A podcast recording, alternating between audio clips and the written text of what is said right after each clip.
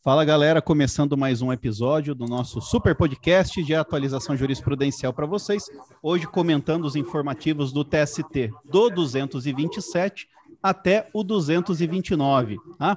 Então, sem mais delongas, vamos começar primeiro com a doutora Paula. Paula, a palavra é sua. Obrigada, Sal. Boa noite. É, no encontro de hoje, coube a mim falar né, sobre o informativo 228.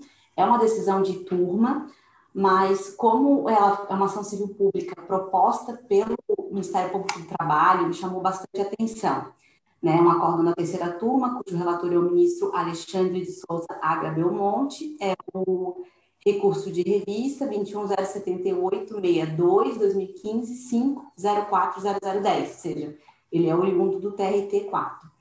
O tema, é, a controvérsia né, do, do, do recurso ali, é, se circundava em relação à obrigação do empregador de disponibilizar local apropriado para as empregadas deixarem seus filhos sob vigilância e assistência durante o período de amamentação.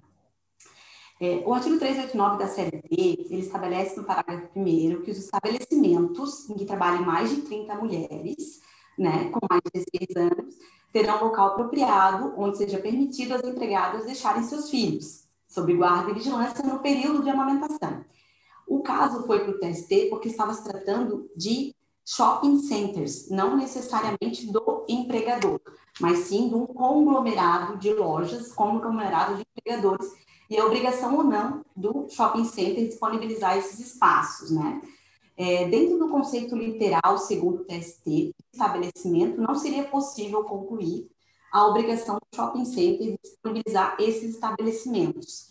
No entanto, o TST estabeleceu que não basta uma interpretação literal para que a gente tenha uma sintonia com a Constituição. É necessário fazer uma interpretação histórico-sistemática do termo estabelecimento previsto lá no 389, parágrafo 1 né? Então, o TST assentou, sobretudo, que é preciso compreender o shopping center como um sobre-estabelecimento. Não deve se considerar cada loja topograficamente, mas sim o conglomerado de lojas, né? E, embora o shopping center ele não seja o empregador, direto daqueles empregados lojistas, ele é responsável pela administração, dimensionamento e disponibilização dos espaços comuns. Então, o TST entendeu a partir disso que daí vem o dever do shopping center de disponibilizar esses espaços, né, para o aleitamento de crianças e de, filhos das empregadas, tanto dos seus empregados, tanto dos empregados do shopping center, quanto dos empregados lojistas né? Pois é, é, é função do shopping organizar esses espaços de forma coesa, com vista a mesma potencialização da própria atividade econômica. E sobre essa perspectiva que deve ser entendida a proteção do meio ambiente do trabalho, né? É, sobre a é, visando sim a responsabilidade do empregador no, que, no shopping center, no que couber, na pretensão de aplicar essa responsabilidade ao shopping, mesmo que o shopping center ele estava tentando é, fazer com que a responsabilidade dele fosse subsidiária. Caso o lojista não implantasse, o shopping center deveria implantar. Mas o TST entendeu que não, que, que embora o shopping não seja empregador, como ele tem essa atividade fim econômica e ele administra aquele condomínio de lojas, ele é obrigado já, é, no momento da instalação da estrutura, já dimensionar essa necessidade, né? E o TST fez isso também com base é, no, no, na proteção do mercado do trabalho da mulher, a proteção da infância e a proteção da juventude, da infância e da juventude, né? É, o TST entendeu que é, havia ali um conflito de interesses, né? Porque se o shopping center destinar um espaço para esses, para que seja acolhido os filhos das empregadas, ele teria um custo. E esse custo, possivelmente, em última instância, seria repassado aos consumidores e afetaria o direito de propriedade deles, né? Então, haveria aí uma espécie de concorrência entre direitos fundamentais de propriedade dos consumidores, né? Ou seja, da população em geral, ali, circundante, que consome no shopping, e a própria tutela é, da maternidade e da infância. E dentro dos princípios constitucionais, o direito fundamental e de prevalência da proteção à infância, o TST entendeu que deve, esse deveria prevalecer, né, em função do, em detrimento do direito de propriedade. Tá? Então, o TST concluiu que é obrigação, sim, do shopping center destinar esses espaços. E aí não conheceu o recurso de revista nesse aspecto, porque não houve afronta nem à Constituição Federal e nem à lei. E aí, ali incide a súmula 333 do TST e o artigo 897, parágrafo 7 é, né, por não violar a lei e a Constituição. Mas o TST conheceu do recurso no pedido alternativo, porque o shopping diz o seguinte, já que eu não, eu não tenho um espaço, uma estrutura para manter os filhos das empregadas no período de aleitamento, filhos das empregadas lojistas, né?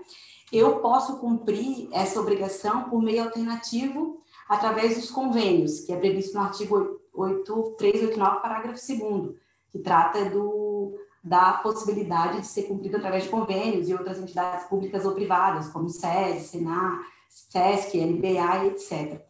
O TRT de origem, o TRT4, tinha afastado a aplicação do parágrafo 2 porque entendeu que havia compatibilidade de horário entre o shopping, que o shopping ele funciona no horário, a gente sabe, está bem elastecido, né? Diferente do atendimento de em creches públicas e privadas. No entanto, o TST entendeu que se a norma possibilita o cumprimento alternativo da obrigação, o TST não poderia, a decisão judicial não poderia restringir essa alternativa ao shopping center. Aí, nesse aspecto, ele conheceu do pedido alternativo, né, e possibilitou que o shopping é, cumprisse a obrigação através de convênios. É isso. Beleza? Vamos ver se alguém levanta a mãozinha. Mas esse jogado é, é bem interessante mesmo. É, calma aí. Deixa eu deixar no mudo aqui, senão dá eco para mim. Tá dando eco de mais alguém? Não. Tá, da Paula. Gente, eu só tô deixando mudo porque senão o eco entra na gravação. É, só uma coisinha, acho que não tem muito a acrescentar, não. Mas eu achei interessante que até dentro da argumentação é, desse acórdão aí, o, o, o TST uma hora fala, olha, até nem seria do shopping mesmo, ele não é empregador, mas fica concretizado o direito de uma forma muito mais rápida, eficaz, resolvendo assim, sem prejuízo do shopping, cobrar da associação de lojistas. Então, eu achei interessante que ele se atentou a isso. Foi um julgamento jurídico, porque, lógico, há uma responsabilidade né, do sobreempreendimento, mas eu acho que foi um pouquinho político também, no sentido de vamos viabilizar essa parada logo e depois resolve. Achei bem legal essa, essa parte. Emily. Então, gente, até um pedaço aqui do, do áudio da Paula para mim deu uma travada, não sei se para vocês também. E aí tem uma parte que eu gostaria de comentar, mas eu não tenho certeza se ela chegou a falar ou não. Então talvez fique um pouco repetitivo, mas só porque eu achei bem interessante quando a gente trata né, dessa questão ali do, é, do shopping, dessa obrigação de, de repente, é, oferecer esses estabelecimentos, é que até, não sei se nesse julgado eles trataram disso, mas quando eu, eu estudei sobre isso, O que eles entendem é que essa relação que se estabelece né, entre o shopping center e os lojistas vai muito além de um mero contrato de locação de espaço físico, né? Tanto que o shopping ele recebe o percentual variado ali do faturamento da loja, e essa parte eu não sei se a Paula chegou a comentar, e também taxas ali de administração direcionadas à, à manutenção do próprio espaço físico. Então, essa é uma relação jurídica complexa que irradia os efeitos até é, também para o âmbito da aplicação ali da, da legislação trabalhista, naquilo que for de responsabilidade do empreendimento. Por isso também também, né, até função social da propriedade e tudo mais, que, que teria também a responsabilização do shopping é, por essa por oferecer né, esses espaços ali para as crianças e tudo mais. Então, não sei se a Paula chegou a pontuar isso, mas achei interessante também falar. Beleza, legal. É, alguém quer comentar alguma coisa sobre esse jogado em especial? Bom, então vamos seguir aqui. Próxima é a Júlia. Oi, obrigada, Saulo. É seguinte, eu escolhi o, uma decisão da SDI 2, no informativo 227, que é um mandado de segurança sobre a retenção de, de CNH. E deixa eu só situar ela aqui. Tá, perfeito. Eu escolhi a decisão justamente porque uh, a mesma, o mesmo caso foi analisado agora em março desse ano pela mesma relatora, a ministra Adelaide, e como a gente salientou antes, foi uma decisão completamente divergente em cada caso. Apesar de os fundamentos não serem exatamente os mesmos, numa a, no, nesse, nessa decisão que eu vou analisar, a decisão brasileira, a SDI 2 autorizou a apreensão, manteve a decisão que, que apreendeu a CNH, e, uh, posteriormente, em março desse ano, a mesma relatora afastou a possibilidade.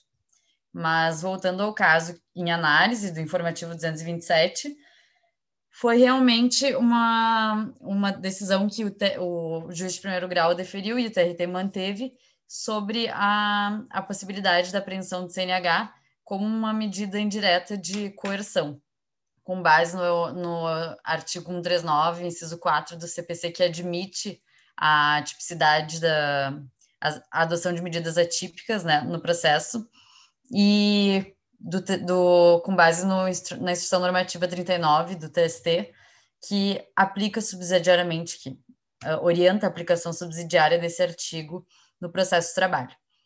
Algumas questões assim que eu achei interessante levantar em relação ao caso é que, primeiro, foram os em relação a, a, aos pressupostos que foram utilizados na decisão para uh, manter a apreensão.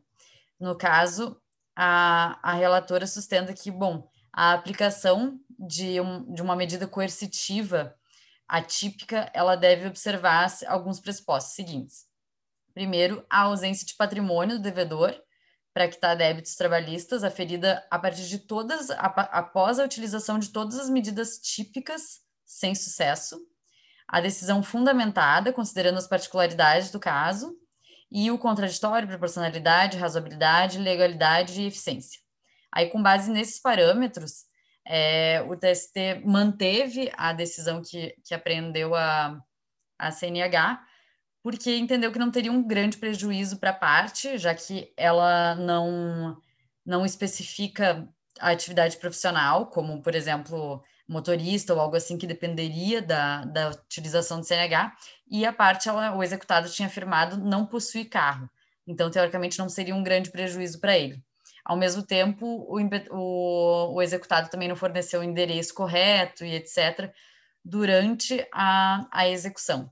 E aí, eles entenderam que, bom, seria proporcional à medida e não teria restrição do direito de ir e vir, que para nessa decisão foi entendida que só haveria se fosse uma, um caso de retenção de passaporte, e, e mantiveram a decisão e negaram o provimento ao mandato, negaram a concessão da ordem do mandato de segurança.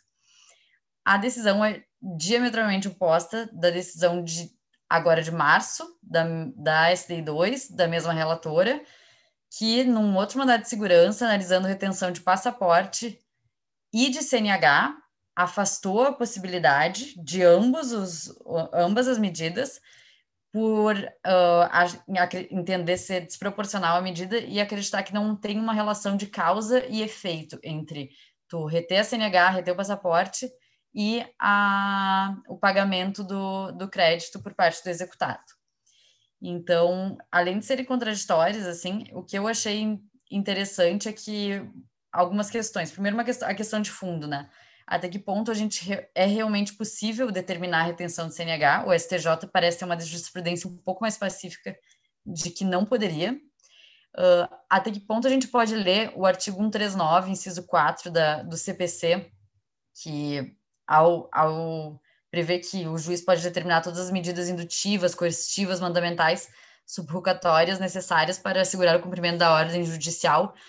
Isso uh, pode atingir a liberdade ou outros direitos fundamentais do, do executado que não seja de uh, não, não tem um cunho pecuniário, né? Eu acho que tem uma, um grande conflito de direitos fundamentais aí em relação à tutela efetiva e os direitos da personalidade, do direitos da, do devedor. E o que eu achei muito interessante também foi a, a questão dos requisitos que, que nesse caso, a ministra Adelaide expõe como necessários para adotar uma, uma medida atípica. Me chamou atenção, no caso, que só seria possível adotar uma medida típica, atípica após terem sido autorizadas todas as medidas típicas sem sucesso.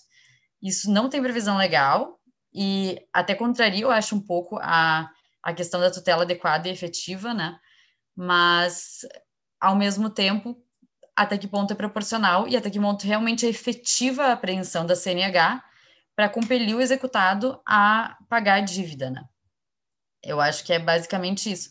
E uh, acrescento que uh, em ambos os casos foram mandados de segurança, porque a questão da CNH não é necessariamente, ao entender tanto do STJ quanto do ST, uma restrição da liberdade de ir e vir, ao menos não a priori, porque no, nos fundamentos é utilizado esse argumento, mas ao menos não a priori, e aí não cabe habeas corpus, e sim CNH. Eu acho que é basicamente isso. Pedrão, pode falar. É, esse caso aí tem chegado bastante e é bem interessante porque é, porque com o sistema dos precedentes a gente muitas vezes fica muito preso à emenda do julgado e a pontos isolados do julgado. Esse, na minha visão, é um problema de quase todos os tribunais, todos os tribunais superiores, que não limita, não delimita muito bem os fatos. É, esses casos de apreensão de CNH de passaporte, eles chegam constantemente, e eu já tenho até um esqueminha aqui com vários julgados. As conclusões que eu tirei disso é que, primeiro, é uma medida excepcional, extremamente excepcional. Segundo, que é, a gente tem que entender que é, apreensão de passaporte, CNH, não é para punir ninguém. Ninguém pode ser punido por não ter patrimônio. Então, assim, se a pessoa não tem patrimônio é, e o, é, o, execut, o executante não comprova um nexo, a princípio isso vai ser indeferido, não é, não é razoável. Então, assim, tá, chega bastante caso justamente nesse sentido. Muitas vezes o intuito ali do juiz e tal é punir a parte por não pagar. Por exemplo, como você não paga 10 anos? Só que ninguém pode ser punido por não ter patrimônio. Então, basicamente, o que vai é, girar é, a possibilidade ou não em cima disso são os fatos ali, e principalmente a possibilidade é, de trazer uma efetividade do processo. Então, se a, a, parte comprova judicialmente que aprender a CNH vai ser efetivo, vai ser interessante, que a parte realmente está se escusando, que ela está fazendo viagens, está fazendo um monte de coisa, e aí realmente, nesse caso aí, o juiz vai conceder, e a maior parte das decisões, quando atendem esses requisitos, é, são, são concedidas. O problema é que tem algumas decisões que querem punir a parte por não ter patrimônio. E aí, justamente, tem esse, esse muita, muitas vezes, indeferido. O grande problema nesses tipos de julgados, é quando a gente vai pegar um precedente ali deles, é não analisar os fatos especificamente. Então, muitos casos nem delimita os fatos, então não tem nem como saber, pô, será que esse caso é razoável, não é razoável e tudo mais? E, inclusive, os, é, os precedentes no TST que a gente tem já. É, assim, resumindo, a conclusão que eu cheguei com os meus resumos aqui, eu acompanho bem isso, isso chega processo direto lá. É possível, é possível, só que não é punição e tem que mostrar a efetividade da execução. Se não, e óbvio, tem que respeitar a razoabilidade e proporcionalidade. E aí, é, na CNH, é, cabe MS, não cabe HC, no passaporte cabe HC e MS. Uhum. Pedro, é, concordo plenamente contigo. E até eu até tinha observado aqui que, bom, como um dos fundamentos que nesse caso para manter a apreensão foi o de que durante o processo o executado ele não fornecia o endereço correto e etc. Eu me questionei que isso é uma hipótese de ato atentatório à dignidade da justiça. Então eu acho que era mais era mais adequado, talvez até, não sei se era mais adequado, mas ao menos cabia a multa por ato atentatório à dignidade da justiça e aí tu realmente é uma medida de punição, porque pelo comportamento do executado, né, de não fornecer o endereço e etc., do que a própria retenção, que eu concordo contigo, tem que ser excepcional mesmo. É, esse caso aí é interessante realmente pegar o julgado inteiro e ler tudo, porque deve ter mais algumas questões fáticas aí que autorizem. A ministra Delaide é uma ministra muito, muito inteligente, as decisões dela são bem coerentes. É, e assim, não dá para você punir alguém por não ter fornecido o endereço, aprender a CNH, né? É óbvio que caberia outras medidas, não essa. Então, assim, nesse caso, eu acho que tem que dar uma olhadinha nos fatos, porque devem ter fundamentos lá para autorizar, não só esse, deve ter outros lá. é, aí pode ser que não tenha na emenda e tal, teria que dar uma lida e realmente ver. Mas em contornos gerais, pelo que eu vejo das decisões, normalmente é isso, né? E chega muita decisão que realmente é revertida, porque busca-se uma punição por não ter patrimônio. Uhum. Eu acho até que não foi o caso, assim, o que o outro, eu li o, o, o acórdão inteiro, e a questão seria realmente que não teria uma, não, não, ter, não seria tão prejudicial assim para o executado, pelo fato de ele não possuir carro, não ser a, a atividade profissional dele relacionada a CNH e etc. Mas ainda assim, no, comparando os dois, a fundamentação dos dois acórdãos, o que possibilitou a apreensão e o que impossibilitou, eu não vejo, uh, tirando essa questão de que, bom, ele não colaborou com o processo e que ele não afirmou não possuir carro, etc., que parecia que não seria uma medida tão gravosa para ele, não tem tanta distinção assim. Mas certamente pode ser que no caso em si tivesse alguma coisa a mais, porque a questão são processos que um foi jogado em outubro, outro em março, e a decisão é completamente díspare, né? E tudo bem, não, não também tinha retenção do passaporte, que é, daí eu já acho que é mais inadmissível mesmo. Mas era isso. Breno. Boa noite, pessoal. Tá dando para ouvir direitinho? Tá. No início estava com um probleminha aqui no áudio, mas agora tá beleza. Eu é, eu discordo um pouquinho dessa dessa linha de raciocínio, certo? Eu acho que realmente o que o Pedro falou é o que tem se construído na, na jurisprudência de uma forma geral. Já vi muito é, esse tipo de decisão. Porém, eu, eu, eu gostaria de fazer as seguintes ponderações aí em relação a essa questão. Primeiro, eu eu queria lembrar que a atividade satisfativa, né, a execução, ela é um direito da parte, né? Está lá no artigo 4 do CPC, é, que diz que as partes têm o direito de obter em prazo razoável a solução integral do mérito, incluída a atividade satisfativa, certo? Essa primeira premissa aí eu queria colocar. E o artigo 139, quando ele fala dessas medidas atípicas de execução, é, ele coloca de uma a forma como está lá escrita, me parece que ela, ele coloca como um dever do juiz também, né, buscar essa satisfação do crédito trabalhista. E aí, um outro ponto, eu discordo desse argumento. É, na verdade, essa questão da CNH e do passaporte, é, tem muita discussão a respeito de a, a gente estaria voltando é, em tempos no, nos quais a execução recairia sobre a pessoa do devedor e isso não poderia né? Eu não acho que está recaindo sobre a pessoa diretamente da, do, do, executado, né? Eu concordo que tem que ser é, a última rácio, certo? A última rácio é uma medida mais forte. Agora, dizer que é uma punição por não ter patrimônio, eu discordo, é, sobretudo nos casos em que é, a gente vê muito a atividade econômica, ela continua sendo desenvolvida e mesmo assim a gente não acha patrimônio. Então, veja como isso é estranho, né? A, a, a, o, o cara continua empreendendo, e evidentemente é, pode estar ruim de lucro, o que for, mas a gente faz o Jude, né? procura é, todo tipo de bem, todo tipo de sistema e a gente não acha. Para mim é um indício de fraude. Aí o cara está usando laranja, né? Eu não vou presumir que é isso, mas já há um cheirinho ruim aí no, na história. É, e assim, quando a gente fala em medida coercitiva, medida coercitiva não é punição para ninguém, é uma medida para. E outra, é, é, a apreensão de CNH é, e do passaporte me parece uma medida com potencial é, de, de, de, sucesso considerável, eu, me parece, né? Claro que talvez a prática ela vá dizer isso. E a gente dizer, olha, você precisa provar que vai essa medida vai é, ter sucesso no fundo. Como é, que, como é que a gente vai provar antes que, bom, se eu aprender a CNH vai dar certo.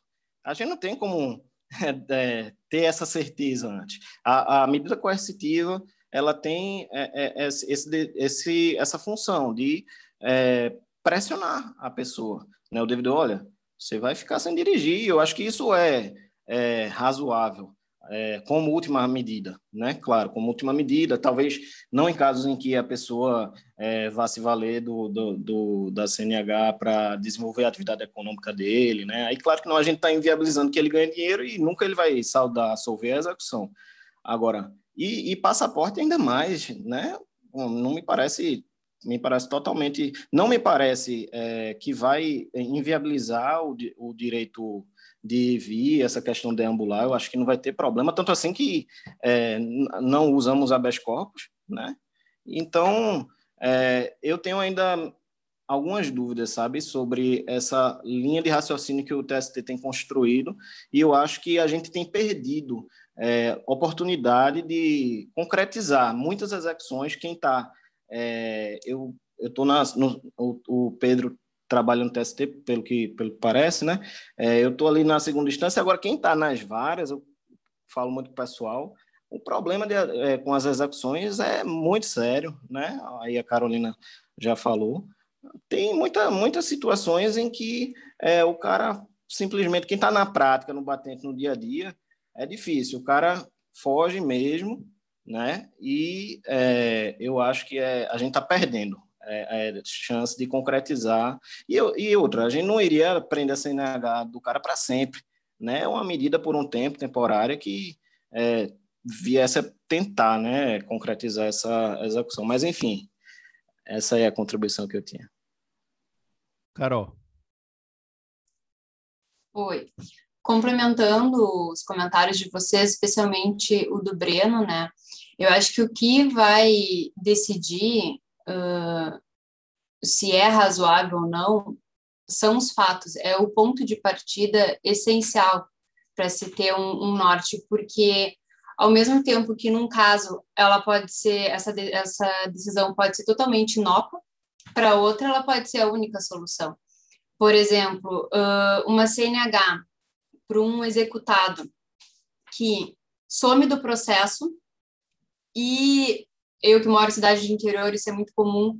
A gente segue vendo a pessoa circulando de carro para cima para baixo, trabalhando, e essa pessoa é um fantasma judiciariamente. Ela não consegue captar ela. Aí, se de repente tu vai ali e diz, opa, vou prender a CNH desse cara para ele aparecer no processo e a gente tentar dar um, nem que seja dizer que não vai pagar e não tem como, entendeu?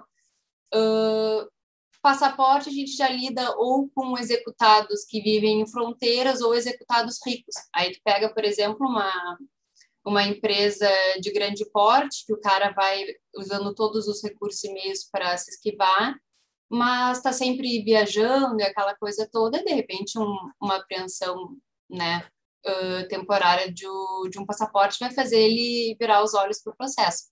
Mas, como todos vocês já disseram, né, a questão da excepcionalidade, e a minha única ponderação é realmente que são os fatos que vão, uh, de verdade, uh, mostrar o quanto é proporcional ou razoável essa, esse, esse julgado.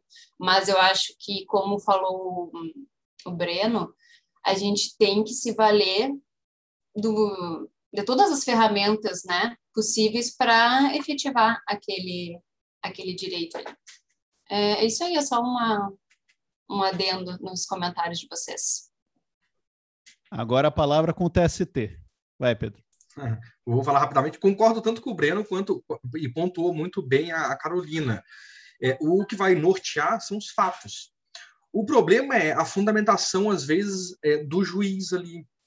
Porque muitas vezes, quando chega no TST, chega mal fundamentado, ou então não tem nos autos ali uma fundamentação suficiente que prove ali a efetividade. Aí, e, e o grande problema hoje em dia é que aí cria-se um precedente e os juízes começam a não aplicar porque o TST não permite. Não é que não permite, ele, ele, pelo que eu vejo, as decisões são tranquilas, permite com tranquilidade só que é muito excepcional e tem que provar realmente a efetividade, o potencial na efetividade. E às vezes chega é não tem não tem é, é, assim fundamento jurídico nem fático para você manter. Aí realmente a decisão cai. E aí constrói-se um precedente né entre aspas né que se aplica automaticamente embaixo e que não é o caso. Então eu acho que a efetividade da, da execução ela tem que ser primordial tem que conseguir executar senão não faz sentido nenhum ter um processo lá de conhecimento de 50 anos e ele não executa depois. Tem que conseguir executar. Então é, cabe muito ao advogado argumentar muito bem e ao juiz fundamentar para essa decisão não ser revertida no TST, porque senão ela vai ser revertida e pode criar aí um falso precedente falando que não admite ou admite. Pelo que eu vejo, admite é só realmente ser excepcional e que tenha fatos ali que comprove a efetividade da execução. É, o que eu vejo é que não pode e aí é, é categórico os ministros falando, quando não tem fundamento nenhum e você usa o fundamento, por exemplo, o executado não tem patrimônio, por isso ele merece algum tipo de, de penalidade. Aí é evidente que essa fundamentação jurídica ela vai cair ali em cima. Pode ir, Carol. Rapidinho, e para concluir também, se, sem se falar que se as provas forem, dos fatos forem fracas, a fundamentação no segundo grau também for uh, fraca, quando chegar no TST, sei lá, por recurso de ele não vai poder analisar fatos ou então vai ficar justamente naquela argumentação se de uma boa fundamentação ou não, né, para levar a tese até para chegar no TST com a força que precisa. Mas é, é o, o, negócio é que todo mundo tem que fazer o seu trabalho bem feito. O advogado ele tem que ponderar muito bem, trazer fatos ali para o juiz. O juiz ele tem que fundamentar muito bem e realmente mostrar o link da efetividade. O tribunal ele tem que delimitar muito bem os fatos, porque o TST não vai conseguir é, é, é, revalorar esses fatos e ele vai é, se pautar o quê? Nos fatos delimitados pelo TRT. E aí todo mundo tem que trabalhar bem para realmente quem tem que receber o dinheiro receber. Não importa nada ter essa máquina toda funcionando e quem tem que receber não recebe, nunca. Aqui, gente, me lembrou muito aqui o Habermas, a teoria do diálogo, porque me parece que é descobrir a natureza. Se for sanção, não pode. Quinto 39 proíbe. Nulo um crime se não elege. Não pode como sanção. Entanto, como medida indutiva, pode. Só que o que define a natureza são os argumentos. Então, ao fundamentar, eu descubro a natureza que estão imprimindo a medida. Né? Se de sanção, não poderá. Se de medida indutiva, poderá. É, só que como a regra é pela liberdade, se não fundamentar bem, vai cair. Que eu vou, vai cair a medida indutiva e, porque talvez eu classifique como uma espécie de sanção, né? Então, se fundamentarem meio que sem pudor como sanção, realmente não vejo como prosperar mesmo, né? E, e é muito Mas comum quando é muito comum quando vai para o TRT, quando vai para o TRT, o próprio TRT ele não delimita bem os fatos. Ou seja, tinha vários fatos ali interessantes, mas ele não delimita no acórdão. E aí o TST não consegue analisar isso. Então, cabe à parte também embargar e tentar é, é, é, negativar essa, essa, esse, esse acórdão do TRT para que esses fatos constem. Porque se os fatos não estiverem ali, o TST 126. não pode fazer nada. Vai... É da súmula 126 daí. É, e, e, aí vai obstar ou vai falar, não, não tem aqui um é, fatos que é, é mostrem a efetividade da, da execução, então não pode como pena. É, só para finalizar, eu acho que tem dois parâmetros, então, que dá para tirar dessa desse, da, do próprio acórdão e que cabem aqui, que alguns, pelo menos alguns pressupostos delineados nesse julgado para autorizar a retenção de CNH foi um deles realmente os três que eu mencionei, que eu acho que a gente comentou e talvez se perderam. A ausência de patrimônio devedor, a decisão fundamentada, considerando as, as particularidades de cada caso, e contraditório, proporcionalidade, razoabilidade, legalidade e eficiência. Eu acho que são os três parâmetros que uh, talvez propiciem assim, uma, uma decisão razoável ou mais uma, uma jurisprudência mais uniforme em relação à questão. Maravilha. Mais alguém sobre esse? Se não, agora é Emily. Isso mesmo. Gente, vocês estão me ouvindo bem? Está um pouquinho baixo. Hum, sério? Agora, se eu falar assim mais alto, vocês conseguem ouvir? Sim. É, maravilha, então. É, o primeiro julgado que eu selecionei aqui, desculpa, é por violação ao direito de personalidade é, por conta de registros de atestados médicos na CTPS. É, nesse caso, a SPDI1 do TST, ela restabeleceu a condenação da reclamada ali no pagamento de uma indenização por dano moral é, decorrente desses registros de atestados médicos na CTPS. E até que nesse julgamento, o que, que, eles entenderam, né? Que, olha, a expressa disposição legal é, de todas as anotações que devem constar na CTPS, né? Isso está lá no artigo 29 a 34 da CLT, nesses artigos. É, então, é expressamente vedado ao empregador efetuar qualquer é, anotação desabonadora à conduta do empregado na sua carteira de trabalho. Ou seja, eles entenderam que é, esses registros de atestados médicos na CTPS seria uma anotação desabonadora. E aí eles até trouxeram aqui nessa decisão, nesse julgado, o artigo 8 da portaria 41 do antigo Ministério do Trabalho, né? Hoje Secretaria do Trabalho do Ministério da Economia, que eu até vou ler aqui, que diz que é vedado ao empregador efetuar anotações que possam causar dano à imagem do trabalhador, especialmente referentes a sexo ou sexualidade, origem, raça, cor, estado civil, situação familiar, idade, condição de autor e reclamações trabalhistas, essa aqui é bem importante, saúde, é, desempenho profissional ou comportamento.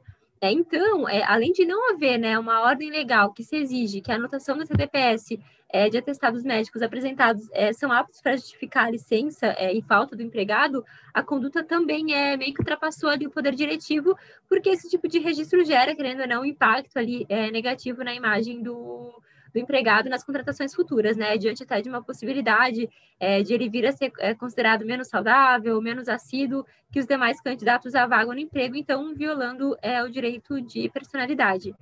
E aí, falando em atestado médico, eu lembrei de um outro caso que gerava aí uma discussão que talvez até gere agora, mas me parece que é um pouco mais pacífico, que é também indicação de CID nos atestados médicos. É uma situação diferente desse do julgado, o julgado não tratou disso, mas eu lembrei desse caso também aí, né, falando de, de atestados, essa outra polêmica que havia em relação a isso.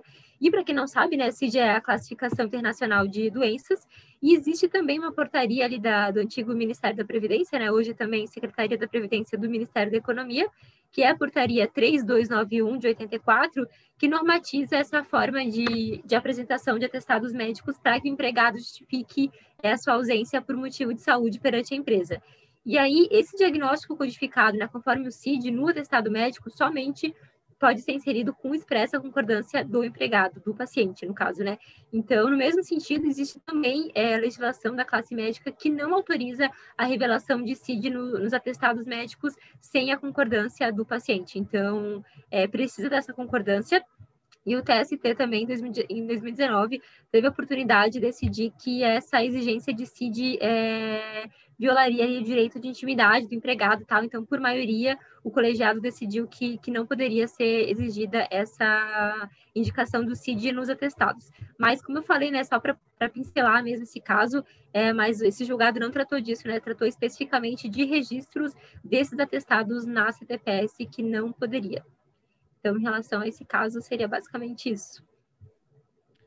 Essa discussão aí sobre o CID, a galera que estava aí se preparando para o MPT ano passado, acho que chegou a esbarrar né, em, em questões desse tipo aí, e aí ficava, de um lado, o direito à intimidade do empregado, em não ter divulgado, inclusive é o, tem uma, uma regra lá dos médicos, não sei se é o estatuto de ética deles, alguma coisa assim que impede, né, de divulgar sem o consentimento também, né?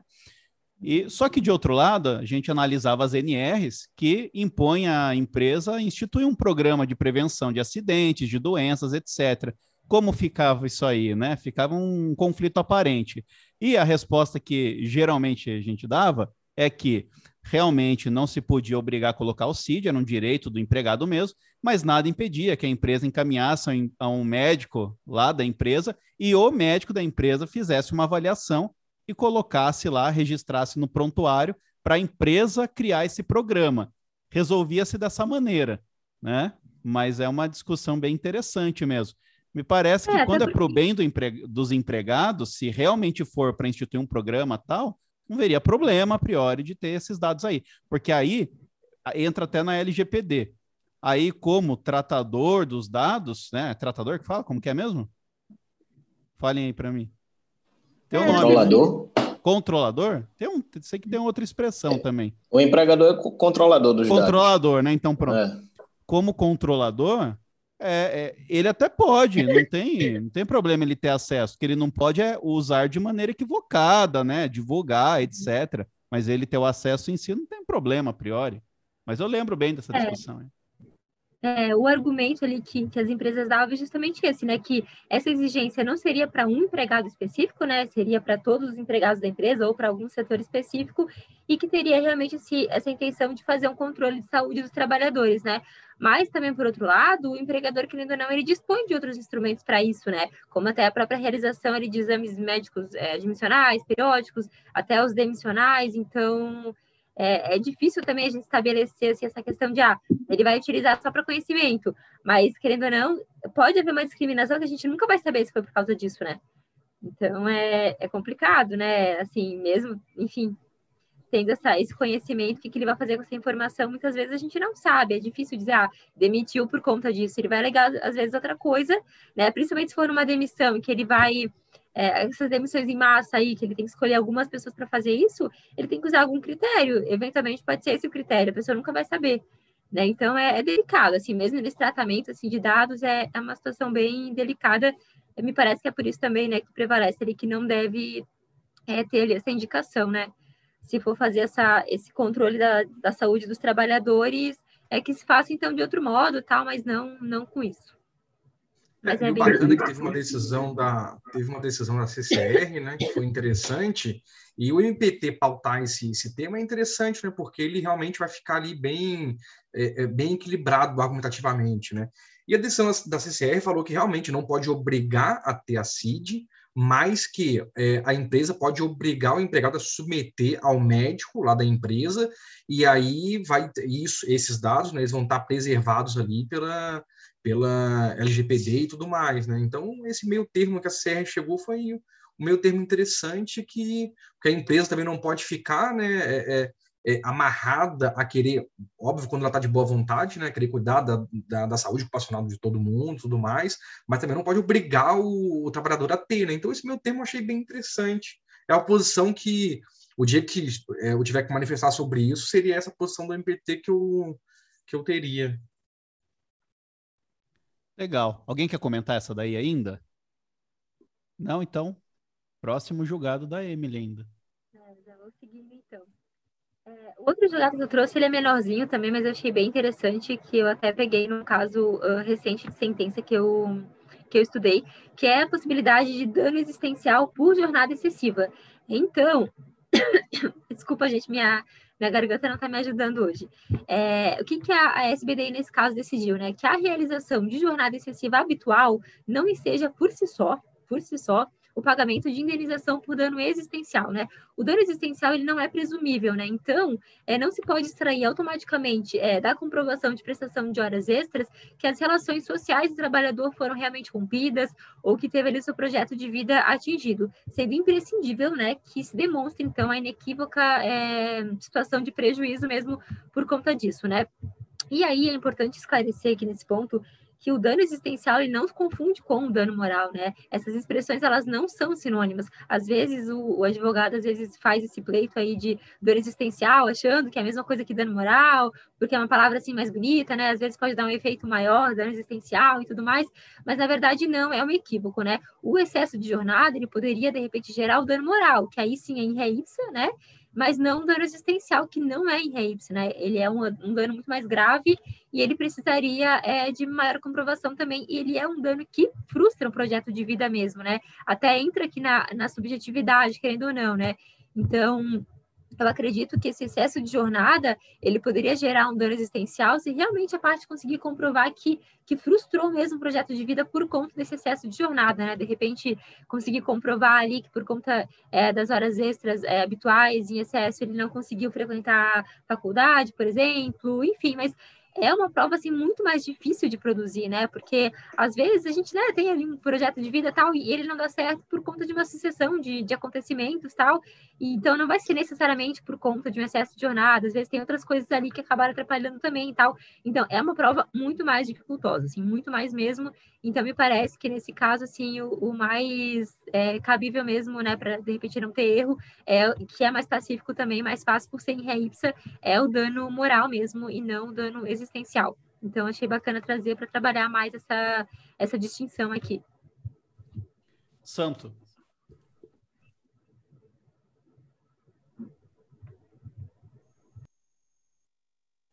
Tá sem áudio.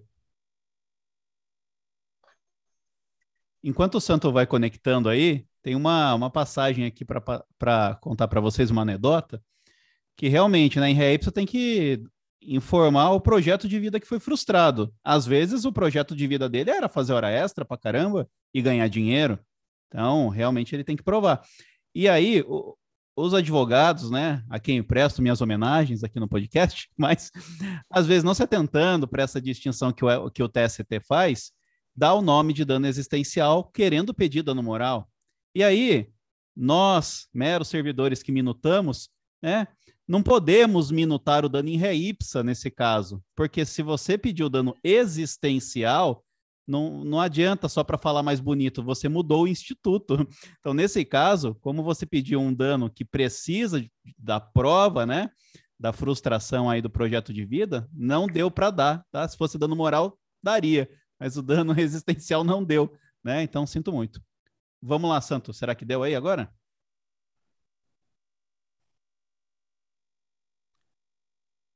Não, ainda não. Então, sai, Santo, en, é, sai e entra de novo, enquanto isso o Breno vai falando. Tava tentando levantar a mão aqui, mas não achei a mãozinha. É, vê só, essa questão do dano existencial, eu também me pega meio errado às vezes. É, porque é o seguinte, é, essa discussão a respeito da autonomia do dano existencial que a Emily colocou, eu concordo plenamente. Né? É, é, essas novas categorias, desde lá do, do dano estético já muito reconhecido no TST, né? agora a reforma trabalhista ela falou expressamente sobre a possibilidade de dano existencial, né? Então acho que está cada vez mais consagrado e a doutrina cada vez mais é, em, criando novas espécies de danos e, e saindo muito dessa é, dicotomia só clássica, digamos assim, do dano material e dano moral. Né? A gente hoje já fala é, em dano à vida, já, enfim, não vou tentar me alongar nisso, mas eu concordo realmente que é um, um dano autônomo. Mas eu queria trazer um caso aqui que eu vi e que eu achei, ainda bem que eu achei aqui rapidinho, é, de um julgado do TST que não é muito antigo, é do ano passado, 2020, no qual o TST ele reconheceu é, que a, a, em decorrência da própria jornada de trabalho, ali da quantidade de horas extras realizadas, daquilo decorreria o dano. E nesse caso, o TST falou que era dano moral, mas é, fazendo ali uma promiscuidade, digamos assim, entre o dano existencial e dano moral. Uma hora falava dano moral, outra hora falava dano existencial. Tratou como se fosse uma coisa só. Mas tudo bem. Mas o caso é, era, eu vou até mencionar aqui o número do recurso revista, é recurso revista 1607-89, 2015 506 0144, se alguém tiver curiosidade depois. Ele, o TST disse aí que o, o, trabalhador fazia 16 horas por dia de trabalho. E aí me parece realmente que, veja só, 16 horas por dia de trabalho, é, se você realmente não acredita que, em decorrência desse fato, desse fato, a pessoa não tem prejudicada o convívio dela político, social, familiar é, e projetos é, sim, a pessoa estudar ou fazer qualquer outra coisa da vida, a pessoa está vivendo para trabalhar. A jornada extenuante, inclusive, lá no 149 do Código Penal, é um motivo de, é, de trabalho análogo escravo. Então, a gente, claro, tem toda, né, a gente sabe que não é, é algo tão simples para caracterização lá do tipo penal, mas o que eu quero dizer é assim, que certas jornadas, eu acho que certas jornadas, é, é elas revelam por si só a o dano existencial, na minha opinião, e realmente o TST, nesse caso muito específico, muito singular, é, e que depende de uma boa prova, eu acho, né, porque muitos juízes vai dizer que esse tipo de é, jornada não é crível, não é verossímil, e para convencer que isso aconteceu realmente não é fácil. Mas, sendo provado, me parece que há um potencial, sim, de é, excepcionar essa questão do dano em ré ipsa, enfim, e reconhecer é, que da própria quantidade de horas realizada causa o dano existencial sem uma outra prova a mais. Olha, eu queria fazer uma faculdade, tive que sair da faculdade, tive que, né? Eu acho que seria por aí. Emily? É, concordo muito com essa linha. Eu acho que mesmo numa, numa jornada muito excessiva, né, 16 horas por dia, acho que todo mundo concorda que realmente é exorbitante, mas mesmo nesse caso, teria que ter uma prova, ou pelo menos, é, além da prova, né, ele realmente trazer no processo qual era o projeto de vida dele e dizer por que então que foi frustrado. Porque isso que, que o Saulo ponderou ali inicialmente é muito importante. Às vezes o projeto de vida dele era ganhar dinheiro mesmo naquele momento, né? Ele não queria fazer mais nada da vida, ele queria passar ali sei lá, um ano, dois anos só se matando em trabalhar para ganhar dinheiro, para fazer depois alguma outra coisa, enfim, comprar um apartamento, trocar de carro, fazer uma viagem, enfim. Então, era o projeto de vida dele, era aquilo naquele momento, por mais que fosse exorbitante. E outra coisa que a gente sempre pondera aqui nas nossas discussões é analisar o caso concreto, né? Eu acho que isso é válido em qualquer seara que a gente vai discutir, mas principalmente a trabalhista, em que os fatos são muito relevantes, a gente sempre precisa levar isso em consideração. Então, além de analisar a jornada quantitativa, a parte qualitativa também, que tipo de trabalho que era? O cara estava lá em corte de cana, trabalhando ali debaixo de sol, naquelas condições extenuantes, 16 horas, realmente, né, eu acho que é, essa prova já fica até um pouco mais fácil de fazer, que não, realmente, nesse caso ali era era demais, era um negócio muito complicado. Agora, se é um trabalho assim, um pouco mais tranquilo, tava lá no escritório, ar-condicionado, o cara queria, né, assim, não que, claro, né, o direito dele, assim, de, de trabalho, de ser uma jornada, isso em qualquer tipo de trabalho, mas nesse caso, às vezes, ele realmente queria ficar lá, ele não foi obrigado, ele queria fazer hora extra, claro, né, tem um limite ali, mas era uma coisa que partiu dele e ele não, não teve nenhum projeto de vida frustrado ali por conta disso, né? Ele mesmo queria. Às vezes a empresa até falava, olha, não, não fique, sei lá, e ele falava, não, mas eu quero, eu preciso de dinheiro e tal, acaba ficando, claro que isso não justifica, né? Mas, assim, falando nessa questão especificamente de um projeto de vida frustrado, me parece um pouco forçoso só pela, por uma análise, assim, é, quantitativa mesmo, a gente falar, não, nesse caso, realmente, talvez não precise nem de prova, porque é evidente que frustrou. Não me parece que seja por aí. Para dano moral, sim, porque é em reipsa, né? A gente consegue visualizar muito facilmente que uma jornada dessa é, gera, gera dano moral. Agora, dano existencial mesmo, né? Assim, pela análise do que a gente faz, quando a gente estuda isso, né? Que realmente é algo muito mais sério, é um projeto de vida. Imagina, o que é um projeto de vida, né? Se a gente for pedir para alguém falar, olha, fulano, qual que é o seu projeto de vida? A pessoa vai ficar pensando, tá, meu projeto de vida. Não é negócio tranquilinho, ah, eu queria ter feito uma viagem não deu, queria ter feito uma faculdade não deu. Qual que é o seu projeto realmente, né? É algo muito mais subjetivo e algo muito mais é complexo, digamos assim. Então, precisa também de uma prova complexa, né? Não, não acredito que dê para ir só pela análise é, quantitativa. Mas, caso concreto, sempre vai dizer, né? A gente não tem como se furtar disso. É, obviamente que essas jornadas aí podem atentar contra a dignidade, mas nesse caso que cabe é o dano moral.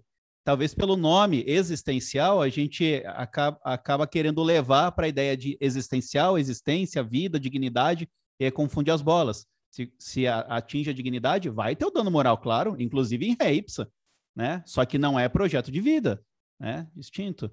É, vai completar, Emily? Se não, é o Pedro. Pedrão. É, eu achei interessante a distinção que a Amy trouxe, eu só vou reforçar mesmo, porque é, o, só tem aquela maneira, não, vou jogar tudo aqui, vamos ver no que dá, né? Então, é interessante que a pessoa saiba manejar isso, inclusive porque às vezes um vai ser muito mais assim. É, é, é interessante argumentativamente do que o outro, né? Então, o dano moral a gente pode concluir que ele é o quê? Ele é um prejuízo presente. E aí é óbvio que vão ter, entrar todas aquelas nuances ali. E o dano existencial, um prejuízo futuro. E é difícil a gente provar um prejuízo futuro, né? Então, quando a parte alega isso aí, é, ela vai ter que trazer essas nuances aí todas, né? E é interessante esse do dano existencial em Reitza, que teve um julgado aqui da SDI1, é, salvo, salvo engano, acho que o pessoal citou da turma, né? Não foi da SDI1, não, né? Que eu trouxe foi da SBDI, não foi Turmaia. Ah, mas foi, foi, do, foi, do, foi do ministro Cláudio Brandão? Não, o relator foi o Luiz Felipe Vieira de Mello. Beleza, é, porque essa. É, o bacana é porque tanto o, o, Luiz Felipe Vieira quanto o Mascarenha são ministros assim que eles são bem técnicos, né? E eles normalmente eles inovam, né? Principalmente o, o ministro Brandão inova nas teses ali, isso é bacana. Então ele teve um julgado da relatoria dele, né? Que foi aqui em, em 12 de 2 de 2021, né, que ele deixa bem claro aqui, né, é, jornada de trabalho excessiva, longa e desgastante.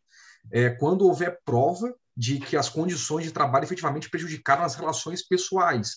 E aí seria necessária a prova de que o obreiro não tinha interesse especial na longa jornada ou se insurgiu contra ela. Então, realmente, o que vai nortear aqui que cabe, o que não cabe, é evidente que cabe, mas o que vai nortear são os fatos. Então, esses fatos têm que ficar muito bem delimitados.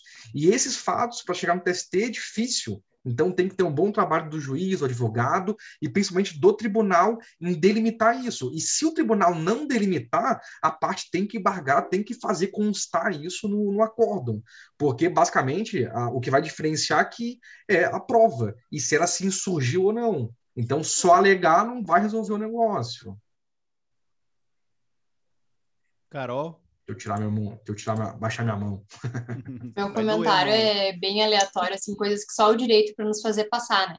Porque inventam um instituto novo para fazer a gente queimar o cérebro aqui pensando, quando na verdade a gente podia usar do dano moral, mas uh, aumentar o dano, né? De forma que que, por exemplo, se a pessoa consegue comprovar o, o dano moral com esses critérios que a gente já está familiarizado, né? E ainda assim consegue comprovar um dano a longo prazo, um, um, um dano para o futuro, então que se desse uma quantia bem mais significativa. Mas aí não, aí o que, que você faz? Você cria um novo instituto jurídico para a gente ter que pensar e, e ainda assim chegar num caso desse e dizer para um cliente, para a pessoa, ah, tu não, não ganhou. Aqui não, só ganhou dano moral. E vai explicar isso aí, né, para a pessoa. Não tem só o direito mesmo para nos fazer passar por essas, essas teses jurídicas. Mas vamos lá, seguimos em frente. Vai lá, Breno. Tentar ser bem rápido aí para não ficar muito tarde, né?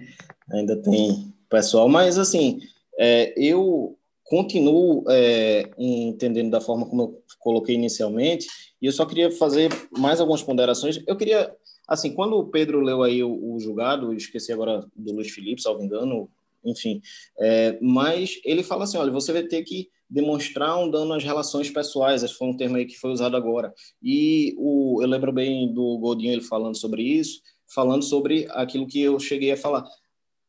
É, diz respeito a um projeto de vida, sim, tudo bem, mas não apenas é, o dano existencial, pelo menos do meu ponto de vista, pelo que é, eu lembro da, da, doutrina dele, eu concordo que seja um dano às relações pessoais nos quais, no qual a pessoa ela tem prejudicado o convívio familiar, social e também a proje eventuais projetos de vida que ela venha a ter. Então, assim, é, qual é o, o, fato objeto de prova? O que é que se está no, no tema porobando? O que é que a gente precisa provar para levar o direito, para concluir que que houve o dano existencial, precisa provar o dano a essas relações. Né? E aí muita gente diz, bom, como é que a gente vai provar esse dano às relações? Me prove. Aí a turma quer que, o pessoal quer que se prove que o cara não fez a faculdade, que o cara é, não pôde é, né, participar de uma festa da, da família, do Natal, coisa do tipo. Me parece que é isso que se quer provar. Isso não é discussão no processo, nunca, nunca vi lá no TRT, nunca cheguei a isso, né? É, infelizmente, né? A turma não esmiuça isso.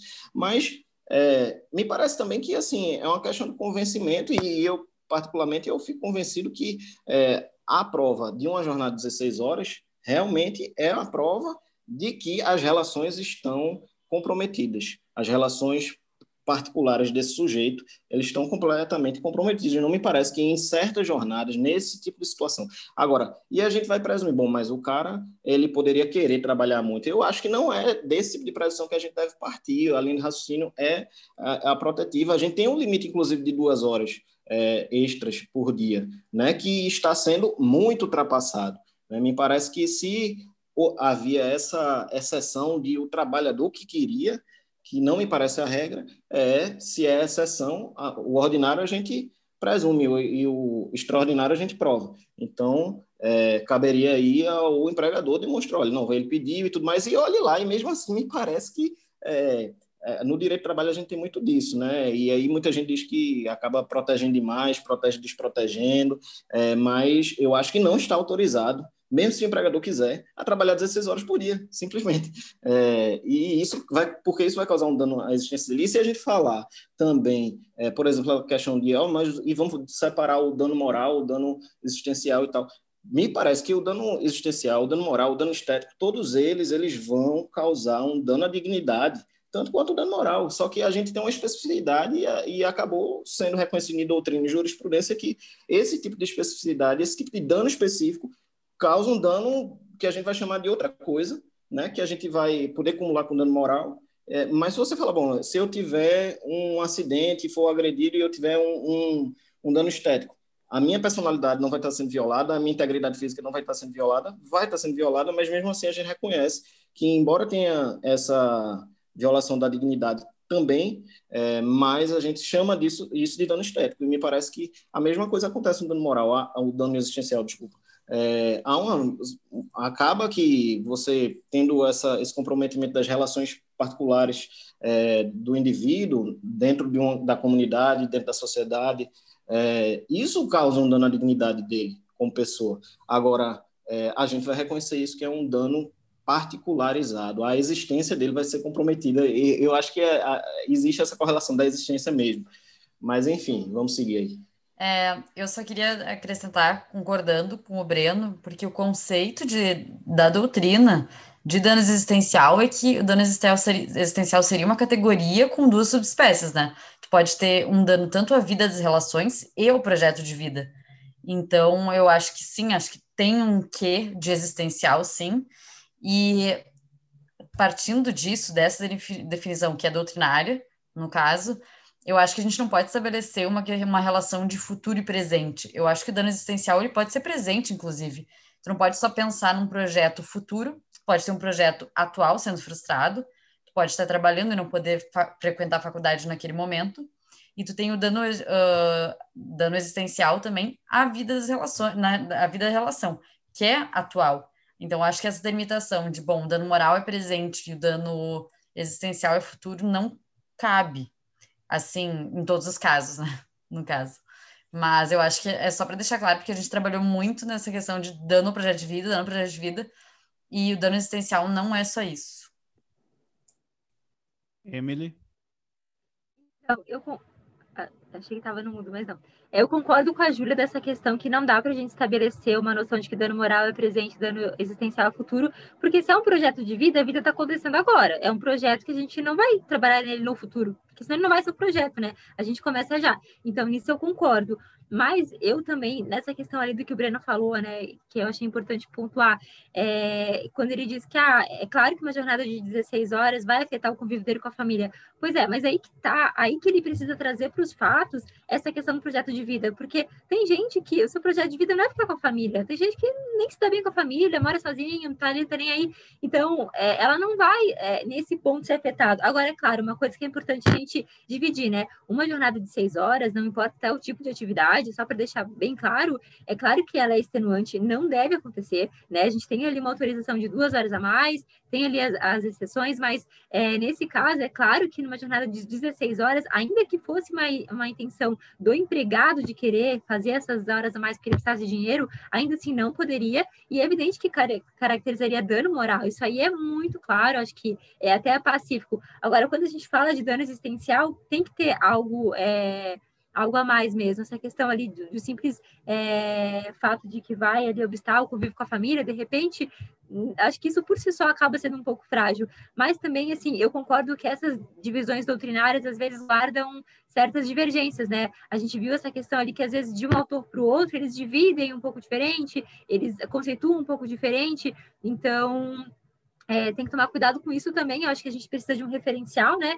Tu vai usar o, o conceito de dano existencial com seus pressupostos com base no quê? Com base em qual doutrinador, com base em qual corrente. Então, a partir dali, tu fundamenta, né? Me parece que o que prevalece é isso, né? O dano existencial é algo um pouco mais profundo, é de um projeto de vida, não necessariamente algo atrelado ao futuro, mas um projeto de vida. Qual que é o teu projeto? Meu projeto é ter uma família, é, cursar faculdade, fazer isso, isso, aquilo. Então, trazendo todos esses elementos para os autos, a gente vai conseguir analisar se realmente houve a frustração. Ah, mas trabalhar 16 horas é claro que houve. Depende. Dano moral, sim, porque 16 horas é extenuante. Isso sim. Ainda que o empregado quisesse, me parece. Agora, para um dano existencial, realmente acho que precisa de um pouco mais, mas também, assim, é, é um assunto bem delicado, tanto é que foi parar no TST, né? E também, como é algo muito teórico, né? Essa questão dos danos, tal, acho que essa questão de responsabilidade civil é, é praticamente um instituto, né? É um instituto, na verdade, então ele é um mundo, tem muita coisa, muita corrente, muito doutrinador falando várias coisas, então às vezes é difícil a gente conseguir estabelecer mesmo, né? Um critério assim para isso. Mas me parece que o que prevalece é, é isso mesmo. Agora, gente, é, dos argumentos que vocês colocaram aí, eu não parei para estudar com tanta profundidade os institutos, mas o que começou a transparecer para mim? Que a dignidade da pessoa humana tem algumas dimensões. Então, a dimensão relacional é uma delas, é, o autodesenvolvimento é outra, a imagem é outra e honra, é, busca pela felicidade é outra, a propriedade é outra. Então, o que eu estou percebendo que onde a dignidade da pessoa humana reflete, se o dano ocorrer naquele reflexo, naquela dimensão, é um tipo de instituto relacional, existencial, propriedade material, honra, imagem, moral. Não sei, eu acho que deve ter alguma coisa nesse sentido para a gente classificar o tipo de dano que a gente está abordando. É qual dimensão da dignidade ele está afetando. Lógico que ao final todos afetarão a dignidade, mas o jeito que afeta, a dimensão sobre qual incide, é que leva a um instituto ou outro. Isso eu pensei agora, ouvindo vocês me ensinar, me ensinando aqui agora. O, o Santo agora. Estão ouvindo, pessoal? Sim, tá meio baixinho, mas tá. Bem baixinho, Santo. Será que tu tem um fone aí, Santo? Eu tirei o fone porque parou de funcionar. Ah, agora tá ficou bom. bom. Ficou bom, ficou bom. Agora tá. pode. Agora pouco. Então, eu acho que essa coisa do dano existencial, eu acho que é muito necessária a prova, por causa que eu acho que a condição de empregado não retira a possibilidade da pessoa ser um workaholic, né? Porque essa questão da pessoa ser dedicada exclusivamente ao trabalho, produzir e tal. Porque tem muito essa questão de vista que o empregado não pode tomar esse lado do tra querer trabalhar a, além do, do, do limite, digamos assim, que necessariamente tem que ter o, o dano existencial. Então eu, eu, vejo por esse lado, que não é uma exclusividade de um grande executivo de uma empresa ter esse, essa, esse desenvolvimento do trabalho. Então, por isso mesmo, a pessoa, para ter o dano existencial, teria que ter essa prova de ela ter um projeto de vida paralelo com o emprego dela. Legal. E só para encerrar aqui, vou falar bem rápido aqui, concordo com a, com a, com a Júlia, óbvio, é, o que eu falei ali é mais para a gente ter a noção rápida ali e falar, ah, isso aqui, isso aqui. É óbvio que é muito mais complexo. Tem doutrina de 300 páginas só falando disso. Então, pô, é óbvio que é muito mais completo. E eu, para não ficar em cima do muro, ficar falando julgado, né, eu vou dar a minha opinião, né. Pelo que eu acompanho, o TST entende que a jornada exponencial não causa dano moral em ré ipsa, mesmo assim tem que provar. Eu discordo, eu acho que a gente tem um limite de 10 horas, 10 horas eu já acho muita coisa, oito horas, a pessoa normalmente ela fica duas horas para ir, duas, duas horas para voltar. Então, assim, eu acho que poderia ter uma, uma raça decidente que pudesse trazer que realmente passou de 10 horas, isso aí causa aí um dano moral em ré ipsa. Aí o dano existencial seria algo mais específico que deveria ser provado. Mas pelo menos um dano moral em ré ipsa, eu acho que teria que acontecer. Mas pelo que eu vejo, o testeiro, mesmo assim, fala que tem que provar. Imagina, a pessoa 13 horas trabalhando, duas para ir, mais duas para voltar. Não tem nenhum prejuízo aí. E, inclusive, o trabalho como um todo, ele tem uma função social muito importante, de desenvolvimento nacional, né? A pessoa com dinheiro, ela consegue estudar, ela consegue se especializar, e ela, sem tempo, você meio que atrasa a sociedade como um todo. Então, eu acho que deveria ter uma premissa genérica, passou de 10 horas, você já acaba dando moral em ré ipsa. Quiçá, é porque não pode fazer mais do que 8, né? Porque tem até 10 ali previsto, né? Mas para mim já poderia ser 6 e 8 horas, mas a, a gente está longe disso. Mas acho que depois de 10 horas já cabe o dano moral em ré ipsa. É, eu ficaria muito feliz em ver isso se firmando mesmo no TST. Eu até tinha a impressão que era até relativamente pacífico essa questão de que é, excesso de jornada ali habitual seria pelo menos dano moral em ré ipsa. Eu não, não, imaginava que, assim, tirando algumas exceções, que precisaria de uma prova cabal de que gerou um prejuízo, né? Mas, enfim, para mim também seria o caso de dano moral em ré assim. Nesse caso, assim, de sobrejornada habitual, principalmente, com certeza eu, eu também iria nesse sentido. Jornada extenuante não é dano moral em ré Pedro?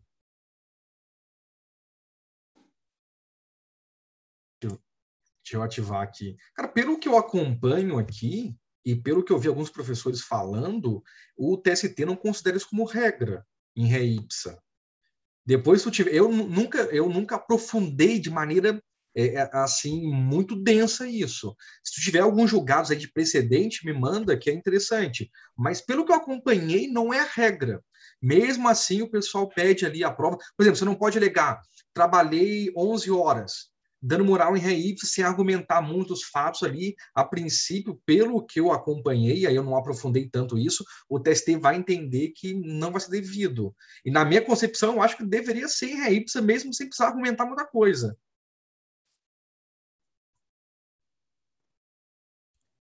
Maravilha, então. Depois que eu apresentar, eu dou uma jogada no Google aqui antes de acabar o podcast e você que está ouvindo vai descobrir com a gente ou terminar na dúvida junto com a gente. Depois você manda lá um DM para a gente para a gente descobrir, né? Ó, então, alguém quer falar mais alguma coisa sobre esses? Emily encerrou? Então, beleza. Ó, deixa eu abrir aqui. Eu peguei, então, o primeiro aqui para tratar com vocês, decisão do órgão especial, né? Legal, porque tem informativo que é só decisão turmária, meu Deus do céu. Mas decisão aqui do órgão especial que eu achei muito interessante. É o mandado de segurança tá? em que, inclusive, uma analista judiciária do TRT2 né, foi impedida de entrar em exercício porque ela tinha é, deficiência auditiva e unilateral, né, apenas uma audição. E nós temos uma, um ato do TRT2 que exigia, tá, e o decreto 3298, que exigia que a deficiência auditiva fosse bilateral. Tá?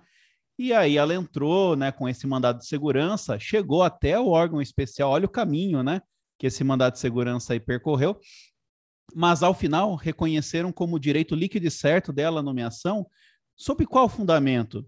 Sob o fundamento de que essa previsão do decre decreto 3298, a lei 7853 e o ato do TRT2 estavam em desacordo com a Convenção Internacional tá, sobre os direitos das pessoas com deficiência. Então, como nós temos lá uma descrição tanto quanto maior, né, da, do conceito de pessoa com deficiência, fizeram aí um controle de convencionalidade ou controle de constitucionalidade, já que essa convenção foi incorporada sob o rito do artigo 5 parágrafo 3 né, da Constituição. Relembro aí aos colegas que é, a DPF 182 foi a primeira ação do controle concentrado, que foi uma espécie de controle de convencionalidade, que estava se discutindo também o BPC, para quem ele deveria ser é, concedido, e está, o MPF estava discutindo lá na figura do PGR um conceito também mitigado da pessoa com deficiência e até um pouco discriminatório, né, da lei que tratava do assunto, e entrou baseado também nessa convenção internacional né, da pessoa com deficiência. Depois, a 13145 entrou em vigor e é, perdeu o objeto, a DPF, então não foi julgada, mas houve lá um controle de convencionalidade, né? O professor Mazzuoli cita que, pode, que poderia até ser chamado dessa maneira. O que me chamou a atenção é, então, que o judiciário reconheceu direto, independente de um regulamento melhor ou uma especificação melhor, bebeu direto da convenção, para falar que estava, é, estava em descompasso com a, esse tratamento internacional e depois internalizado por nós. Bem legal. Aí, lógico, como não lembrar das decisões da Corte IDH que exigem que o Poder Judiciário faça isso, né? Então, o caso Almonaci Arellano versus Chile, em que a Corte IDH já deixou claro, olha, o primeiro juiz aqui do controle de convencionalidade ao juiz nacional, né? Faça aí esse controle de convencionalidade nesse caso, e depois no caso é, Cabreira Garcia e Montiel Flores versus México, a Corte DH falou, e olha, não é só o judiciário, não, todo mundo que participar do sistema judiciário, do sistema de justiça do país, ou seja, Ministério Público, Defensoria, Procuradorias, todos devem fazer o controle de convencionalidade dentro de suas competências não há a Convenção Interamericana, né? É, a Convenção Americana não prevê um método específico para se controlar a convencionalidade, né? Então, esse controle tem que ser feito de maneira difusa, concentrada, tal, mas por todos. E aqui fiquei feliz em ver que o TST reconheceu a, essa incompatibilidade do ato diretamente com a convenção. Tá? É isso, né? Decisão feliz aí. Se alguém quiser comentar. Breno.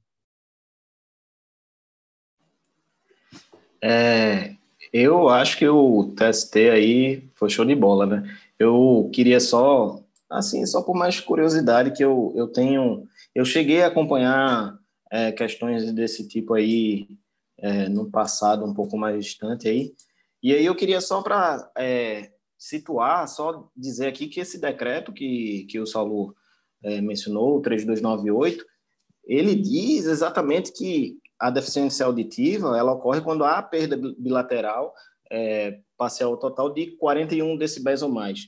Então, assim, vejam como, como a situação, como eu já vi decisões é, inacreditáveis.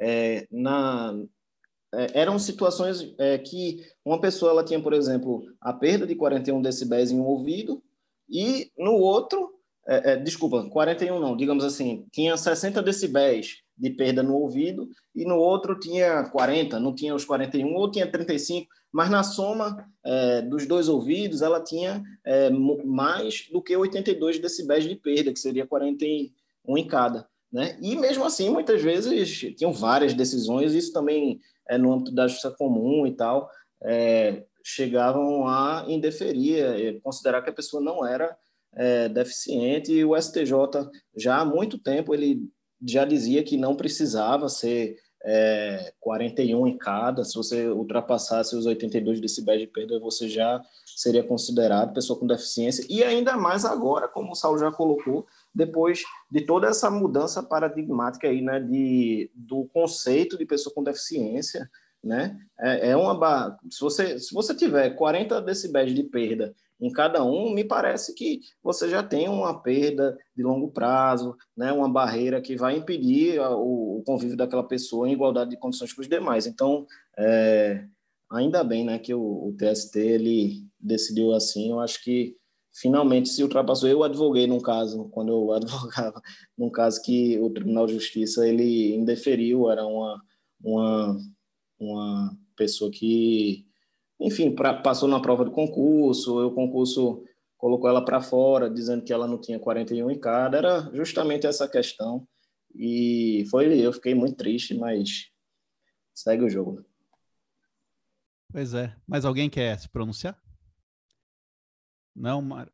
Júlia? Uh, eu quero me chamar a atenção uma, um outro aspecto de quando foi esse caso, de a decisão, porque teoricamente, depois da decisão do STF, é, esse tipo de questão não caberia, não cabe mais ser analisada pelo Justiça do Trabalho, né? Porque é uma questão pré-contratual, concurso público, e a partir da tese do, do STF, não lembro se, era se é ADI ou se é tese de repercussão geral, mas enfim, todas as pré-contratações da administração pública, seja direta ou indireta, é da, é da competência da justiça comum. Mas é, é porque aí, nesse caso aí, ela era analista, né? Do, passou para o concurso de analista RT mesmo. Aí entraram lá com mandado de segurança. Não foi exatamente aquela decisão do que falou que estava fazendo referência às estatais, né? Na, na fase pré-contratual, é, na qual ia se formar, Sim. tinha esse, essa discussão é, da competência da justiça do trabalho, e, e, é, e, e era assim, tradicionalmente for, o TST então, reconhecia. É um, porque é um concurso no TRT, Foi. né? Era tá. 92. E hoje em dia tu não poderia entender que, bom, um concurso TRT seria na União, não?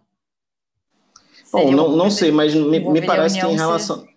em relação àquele precedente lá, ele uhum. realmente ele estava é, especificado em relação a esses contratos Exato. mesmo de estatais, de problemas no concurso. É, é, tinha, tem estatais assim, faz o concurso, em vez de chamar o pessoal aprovado, terceiriza e começa a fazer contrato, por exemplo, com o escritório de advocacia, uhum. é, e no contrato aqueles advogados que passaram, muito, muito problema desse tipo na Petrobras, na Caixa, né, a história antiga, e aí tinha, o TST tinha uma jurisprudência firme aí, é, dizendo que era desse trabalho, mas, e o próprio STF tinha precedente nesse sentido também, mas aí ele mudou essa chave, é, e realmente era uma questão pré-contratual que antecedia a formação do contrato de trabalho, porque o empregado público ele tem um contrato de trabalho, o vínculo dele não é estatutário, né, afinal, enfim.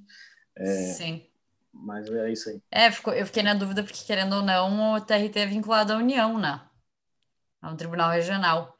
Então, não sei, realmente. Se é, é. hoje em dia seria no TRT ou é que eu acho que é, é, é bem que tu falou, né, Breno, analisar a, os fundamentos da, da decisão e não e parece ser bem coisas diferentes assim nesse caso. Mas ainda assim acho que tem um pouco de dúvida.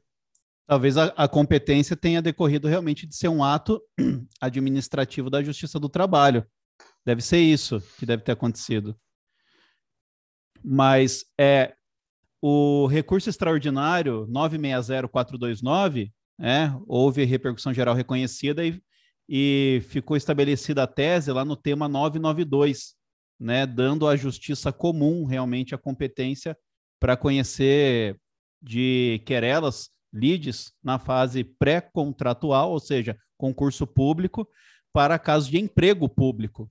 É dos servidores, já estava mais ou menos tranquilo de ser realmente justiça comum, né? Mas de empregado público, até então vinha para a justiça do trabalho, né? Eu mesmo já me notei muita coisa disso aí. E agora não, ficou modulado o efeito. Quem tinha sentença até 6 de junho de 18 vai ficar na JT mesmo mas depois disso, competência da justiça comum, né? É uma tendência sempre de esvaziamento de competência da justiça do trabalho. Nós tivemos a emenda constitucional 45 aumentando, e depois dela, todas as interpretações são para criar exceções, né? Incrível. É, ela não quis dizer que isso estava incluído, ela não quis dizer nada, pelo jeito, porque está se tirando tudo, né?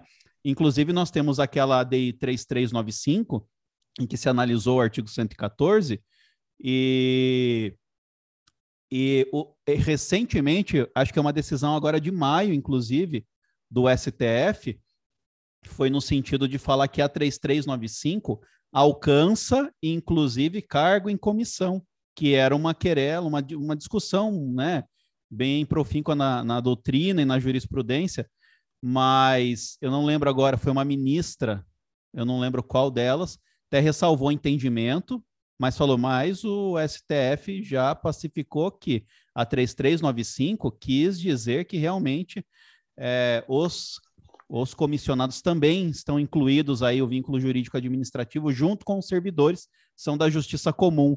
É, a galera que advoga, que trabalha na justiça do trabalho, sabe que muitas vezes a gente usava a justiça do trabalho para discutir é, cargo em comissão, né? Mas depois está ficando cada vez mais claro que é a justiça comum. E eu estava mandando para algum aluno aí nessa semana que passou é, sobre a ADI 3395 e fui pesquisar para ver se tinha alguma coisa mais atualizada. E encontrei uma de agora, desse mês, da ministra deixando claro qual interpretação que deve se fazer da 3395. Tá? Então é uma pena, né? Mas é esse RE aí, para quem está ouvindo, 960-429, tá? Emily. Só fugindo um pouco desse, desse aspecto da competência, né, que é bem interessante, mas uma outra coisa que me chamou atenção no julgado aí que o Saulo trouxe é essa, esse aspecto do controle de convencionalidade que o TST exerceu aí, né? Porque é uma coisa que a gente estuda muito, mas na prática isso não acontece tanto. Até vendo uma reportagem um tempo atrás, eu, eu vi que o, percentual de ações que, que são reconhecidos, né, que é, que é, feito, na verdade, esse controle de convencionalidade ainda é muito baixo, né, ele não é muito efetivo, não se vem utilizando muito dessa técnica. Do controle de constitucionalidade, sim, agora do controle de convencionalidade, não. E é uma coisa muito interessante que vem sendo muito estudada, né, cada vez mais, mas infelizmente não é muito utilizado. Então, achei interessante nesse, nesse aspecto aí de, de pontuar aqui.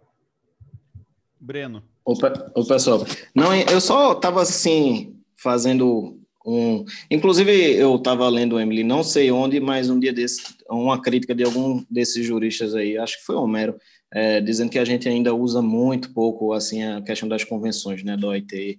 É, não há essa tradição nos tribunais. Agora, em relação ao que Júlia falou, é, eu estava pensando aqui que, a despeito de ser um ato administrativo, né, de um órgão da União, afinal, o Poder Judiciário, Trabalhista, enfim, está vinculado à União, mas a autoridade coatora, é, provavelmente aí deve ter sido um desembargador do trabalho, né, e a gente sabe que tem previsão legal expressa dizendo qual é a competência, de quem é a competência para é, processar, julgar um mandado de segurança em face de um ato de um desembargador do trabalho, né? O próprio Tribunal Regional do Trabalho julgaria isso, né? Então eu acho que é aí que pega e traz essa essa problemática. Bem lembrado, agora, Breno. agora, claro, é, o desembargador nesse caso aí ele está atuando numa função tipicamente administrativa, e não. É, mas enfim, eu acho que pelo visto a jurisprudência não leva isso muito em consideração e é, entende que é, a competência do TRT mesmo. E essa questão do Saulo, que ele falou do, do pessoal comissionado, foi também uma lástima. O, o TST ele já tinha reconhecido a possibilidade do emprego em comissão, né? E isso daí já estava também é, sendo discutido, já era tranquilo assim a competência nossa, mas foi embora mais uma, né? Pois é, inclusive, já fica o spoiler aqui, a gente vai ter um encontro só sobre competência. E aí a gente vai abrir o convite lá aos colegas que quiserem. Só especial competência. Tá merecendo, né? Vários temas aí sobre a matéria. Alguém quer comentar esse julgado? Que acabou de ser? Não. Então vou passar para o próximo. Próximo, aqui também o tema em si não é complexo, mas é bom para a gente falar sobre a posição do TST sobre o assunto uma decisão da SDC que reconheceu ah, o cabimento de honorários advocatícios sucumbenciais em sede de dissídio coletivo, explicando lá, e veja, foi a SDC, gente, né? Então, precedente, é precedente, né, Pedro? O Pedro é o mago dos precedentes. Né? Então, teve a decisão falando que realmente, no caso de dissídio coletivo, é cabível condenação em honorários advocatícios pelo que eu tenho visto, o TST, nós não podemos falar em é, é, pacificação né, de jurisprudência quanto a, por exemplo, honorários advocatícios devidos para extinção da ação sem resolução de mérito. Tem gente que fala, né? Tem ministro que fala que o 791A houve um silêncio eloquente ao não inserir a essa hipótese, visto que ele basicamente copia o 85, e no 85 tem expresso isso daí. Então, por que, que ele não copiou essa partinha? Ah, provavelmente ele não quis. Umas turmas falam isso, já outras turmas falam que não, que decorre de uma interpretação do sistema. E relembramos aqui teoria da causalidade. Então, quem deu causa ao movimento do Poder Judiciário deve arcar com esses custos. Você deu causa à atuação do outro advogado, os colegas aí que são advogados, né? Pô, você fez lá uma preliminar linda, foi acolhida a sua preliminar. Aí por isso você não recebe honorário, não tem sentido mesmo. Mas, pelo que eu vi, as turmas estão, é, cada uma fala uma coisa quanto a isso. Mas veja, isso não é o julgado que eu acabei de comentar. O julgado é se cabe em dissídio coletivo, né? Então aqui a SDC decidiu que cabe. Então, na minha modesta opinião de concurseiro, concurseiro não tem liberdade funcional ainda, né? Livre convencimento, mas me parece que se realmente é, a gente tem que a, a, é, elastecer as hipóteses de cabimento. Deu causa à ação, vai caber, seja com resolução, seja sem resolução. Então, para quem está acompanhando, no resumo, em dissídio coletivo, cabe honorário sucumbencial? Sim. Extinção com resolução de mérito? Sim. Extinção sem resolução? Polêmica. Algumas turmas falam que sim, outras turmas falam que não. E é isso. Quem quiser comentar. Breno. É, eu, pelo amor de Deus, a gente, a gente aqui é concurseiro, então botar na cabeça que cabe, né? TST diz que cabe, então cabe. Agora, eu queria que o TST me explicasse, aqui pode ser o Pedro, já que aquele é o TST, ou sei lá quem for, eu queria que ele me explicasse como é que há, é, bom, sucumbência em dissídio coletivo é, de natureza econômica, que foi esse o caso, não é isso, Saulo? Foi de natureza econômica. Diz, é, sucumbência no ar. E se a gente vai para a questão da, caso, é, da causalidade, bom, me parece que precisa ter como um acordo. Quem é que deu causa se os dois é, tiveram que ter teve que ter como um acordo? Eu não entendi bem isso aí, essa aí do TST. É, eu, particularmente, eu sou bem entusiasta em pensar em elastecer essa questão dos honorários de sucumbência, enfim, mas eu não fiquei muito bem convencido com, essa, com isso aí. Não. Ô, Breno, é, nós sabemos que, é, apesar da Constituição exigir como um acordo, esse entendimento é mitigado, como um acordo não precisa ser com uma peça assinada né, pelas duas partes. Obviamente, vocês aqui sabem, né, mas é para nossa audiência ficar sabendo todos os detalhes. Mas, apesar desse comum acordo não precisar ser veiculado na mesma petição inicial assinada pelas duas partes, é, ele pode ser feito de maneira tácita como um acordo, né? Então, se a parte suscitada não demonstrar que realmente não quer deixar ficar em silêncio ou não trazer é, argumentos sérios, relevantes para que ela não dê essa aquiescência, então de maneira tácita, o TST vai admitir que ela existe. Né? Atualmente é assim que se entende. Então, eu acho que foi alguma coisa nesse sentido. O sindicato suscitante não veio com a peça assinada pela empresa, mas estava querendo ver se arrancava a concordância a partir da manifestação dela. Só que aí, pela manifestação dela, não deu como um acordo, ele suscitou sozinho e foi sucumbente nos honorários. É. Decorreu dessa situação aí. É, Santo. Eu queria só uma observação que teve uma alteração recente em 2018 no Estatuto da OAB, onde foi previsto a fixação de honorários advocatícios em ações coletivas propostas por entidades de classe e que tivessem substituição processual. Então, de certa forma, pode ser seria uma hipótese de aplicação desse novo dispositivo. Então, mesmo a alteração da CLT, foi posteriormente a reforma trabalhista teve essa alteração também da OAB prevendo. Ah, legal. É, e dialoga perfeito aqui com o 791A e com a interpretação que a SDC fez. Porque em parte da emenda ela fala, veja, o 791A não estabeleceu distinção entre advogado, se ele é empregado, se ele é público, se ele é da parte assistida, se não é. Então, tendo havido né, a participação do advogado, acontecerá. Agora, a gente deveria é, se debruçar sobre realmente a teoria da causalidade, porque aqui em Brasil nós falamos sobre sucumbência, mas na verdade não é exatamente a sucumbência que deve guiar os honorários, é a causalidade, né? Então, quem provocou a atuação do judiciário, teoricamente, nós podemos vislumbrar aí hipóteses, né, cerebrinas, mas e, e não cerebrinas, hipóteses que acontecem mesmo, em que a parte não obstante sucumbente não deu causa. Então, o que importa é ter dado causa né? Mas nós é, criamos essa doutrina da sucumbência atrelada aos honorários. Né? Tem alguns livros, inclusive o Miseara lançou há pouquíssimo tempo, livro nesse sentido aí, só sobre isso, e ele explica muito bem essa parte, né? Mas é isso. Alguém quer falar alguma coisa desse último? Se não quiserem, nós passamos para o próximo aqui. Próximo, quem é? Tirei da página aqui, calma aí. Sou eu. Santo, vai lá. O primeiro julgado, que é o Tratado Informativo 228, ele envolve a empresa brasileira de Correios e Telégrafos. Trata-se de um julgamento. É, o caso trata-se da mudança da forma de cálculo da gratificação de férias sobre o abono pecuniário. Inicialmente, a empresa tinha, havia feito um acordo coletivo para majorar a gratificação de férias, e no momento de implantar essa gratificação, ela, ela cometeu um erro no cálculo e estava pagando a mais. E, posteriormente, uma, por um ato normativo interno, ela mudou a forma de cálculo e reduziu, tendo em vista que estava errado o cálculo.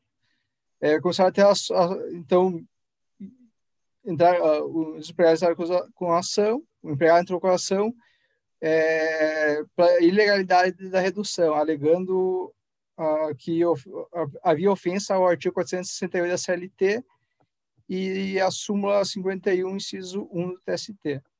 No julgado, o TST entendeu que não há afronta a tais dispositivos, é, ainda que praticado de forma reiterada o pagamento indevido de parcela trabalhista, tendo em vista que há um erro no cálculo, não gerando o empregado direito à adoção continuada do critério errado no cálculo do pagamento das parcelas futuras.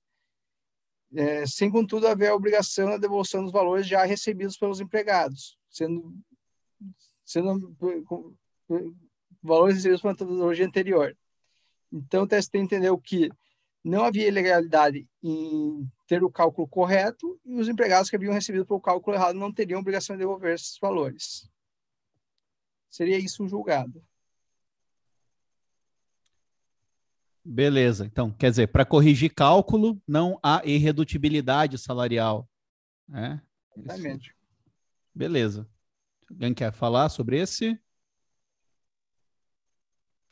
Inclusive, outro dia, estava conversando com um professor e a gente estava falando sobre isso daí, sobre possibilidade da redução, etc., para ajustar cálculo, tudo bem.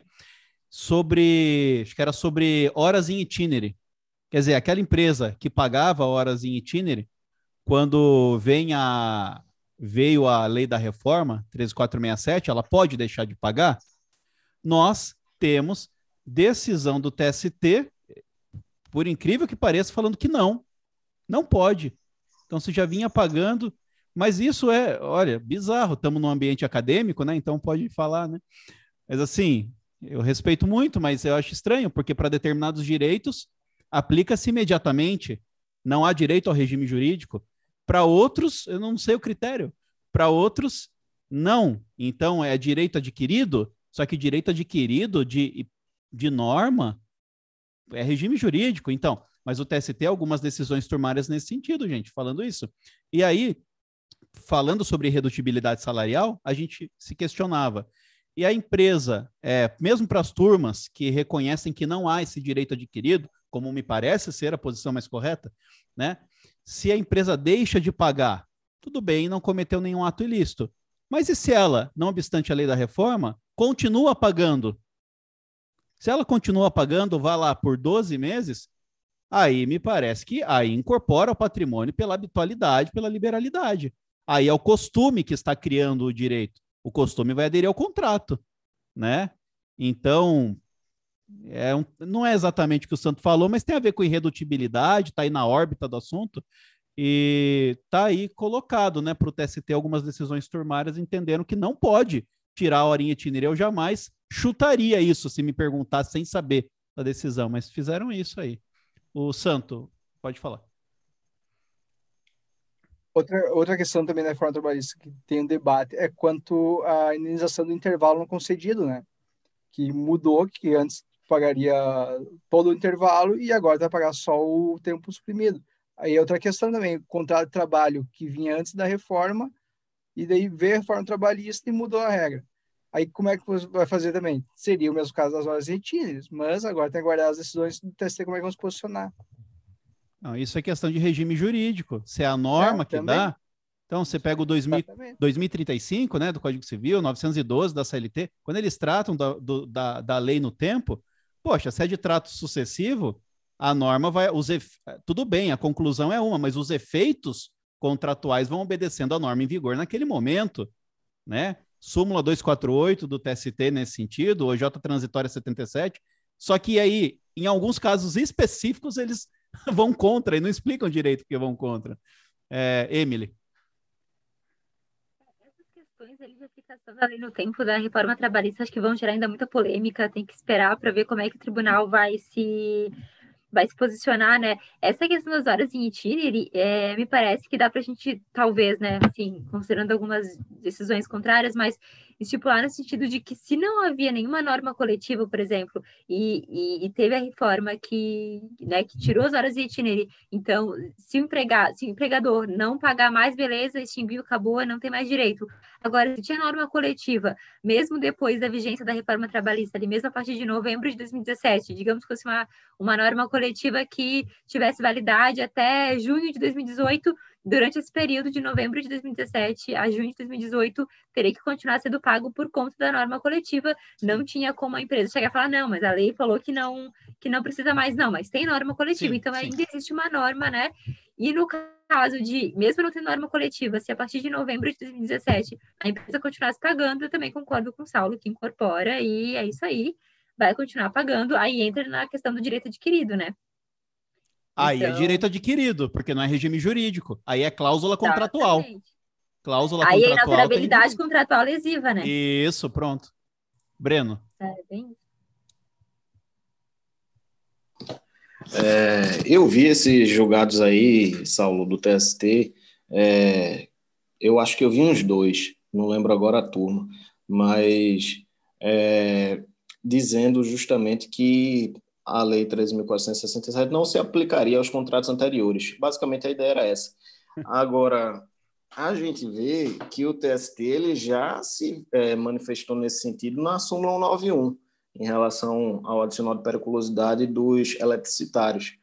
Né? O adicional de periculosidade, a gente sabe que a regra é calcular sobre é, o salário básico.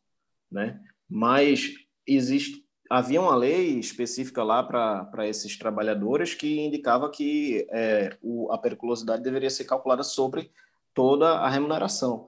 E depois, em, é, em 2012, teve uma lei que modificou isso e mandou pagar sobre o salário básico. E aí o TST, nessa súmula, ele falou que é, essa regra só valeria para os contratos novos e os contratos antigos estariam, é, a periculosidade deveria ser calculada de acordo com a regra anterior. E aí, é claro que essa questão da, da aplicabilidade da lei em relação à, nova. A, a, enfim, a, essa, questão, essa questão. Ai, desculpa. É porque eu fui ler agora aqui a, a súmula 191, aí tem cancelada, mas foi um pedacinho lá, não foi a súmula. É, enfim, é, Tá em muito, tá, tem muito debate desse, no TRT6 aqui tem muito debate disso aí já faz um tempo, e o que Saulo disse é o que tem prevalecido, pelo menos aqui, eu, e eu acho ainda que é a maioria que tem pensado assim, embora tenha tido essas decisões de TST. O, o desembargador para quem eu trabalho, ele pensa como TST.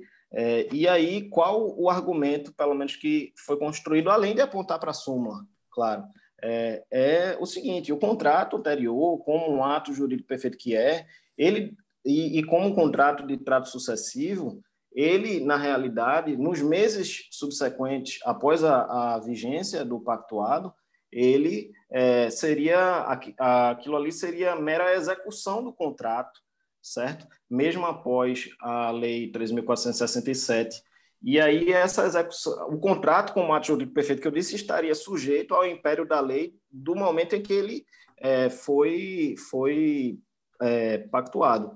Né? Essa seria mais ou menos a ideia que é, indicaria que é, não deveria ser aplicada a reforma em pejos contra o empregado, e tem muita gente que fala também da inalterabilidade contratual lesiva, que eu discordo, eu concordo com o que o Saulo falou, que é uma questão de regime jurídico, que é lei, é, mas enfim, aí você fica naquela, o tempo já é E aí, para quem defende é, é, a linha de que a reforma trabalhista não se aplica para os contratos anteriores, o tempo regit actum, é, esse negócio falar latim é, é difícil, tempus regit actum, pronto, todo mundo sabe isso aí, mas enfim, é, seria considerando o contrato de trabalho. Já, para quem não defende isso, diz, você tem que considerar o fato, ou aquele dia que o empregado é, foi voltou do trabalho, se valendo do transporte público, enfim, né? E aquilo ali ocorrendo depois da, da lei da reforma trabalhista, teria que observar a reforma trabalhista.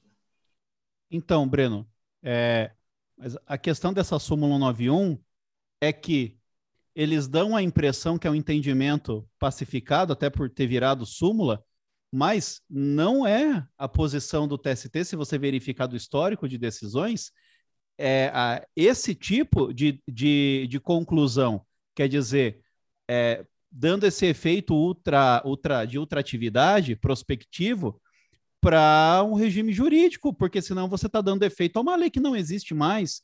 Tanto que, como eu tenho dito, a súmula 191, é, quando fala que o TST decide assim, de maneira pacificada, pô, contradisse a súmula 248, está sumulado 248 lá falando que não existe isso de direito adquirido a regime.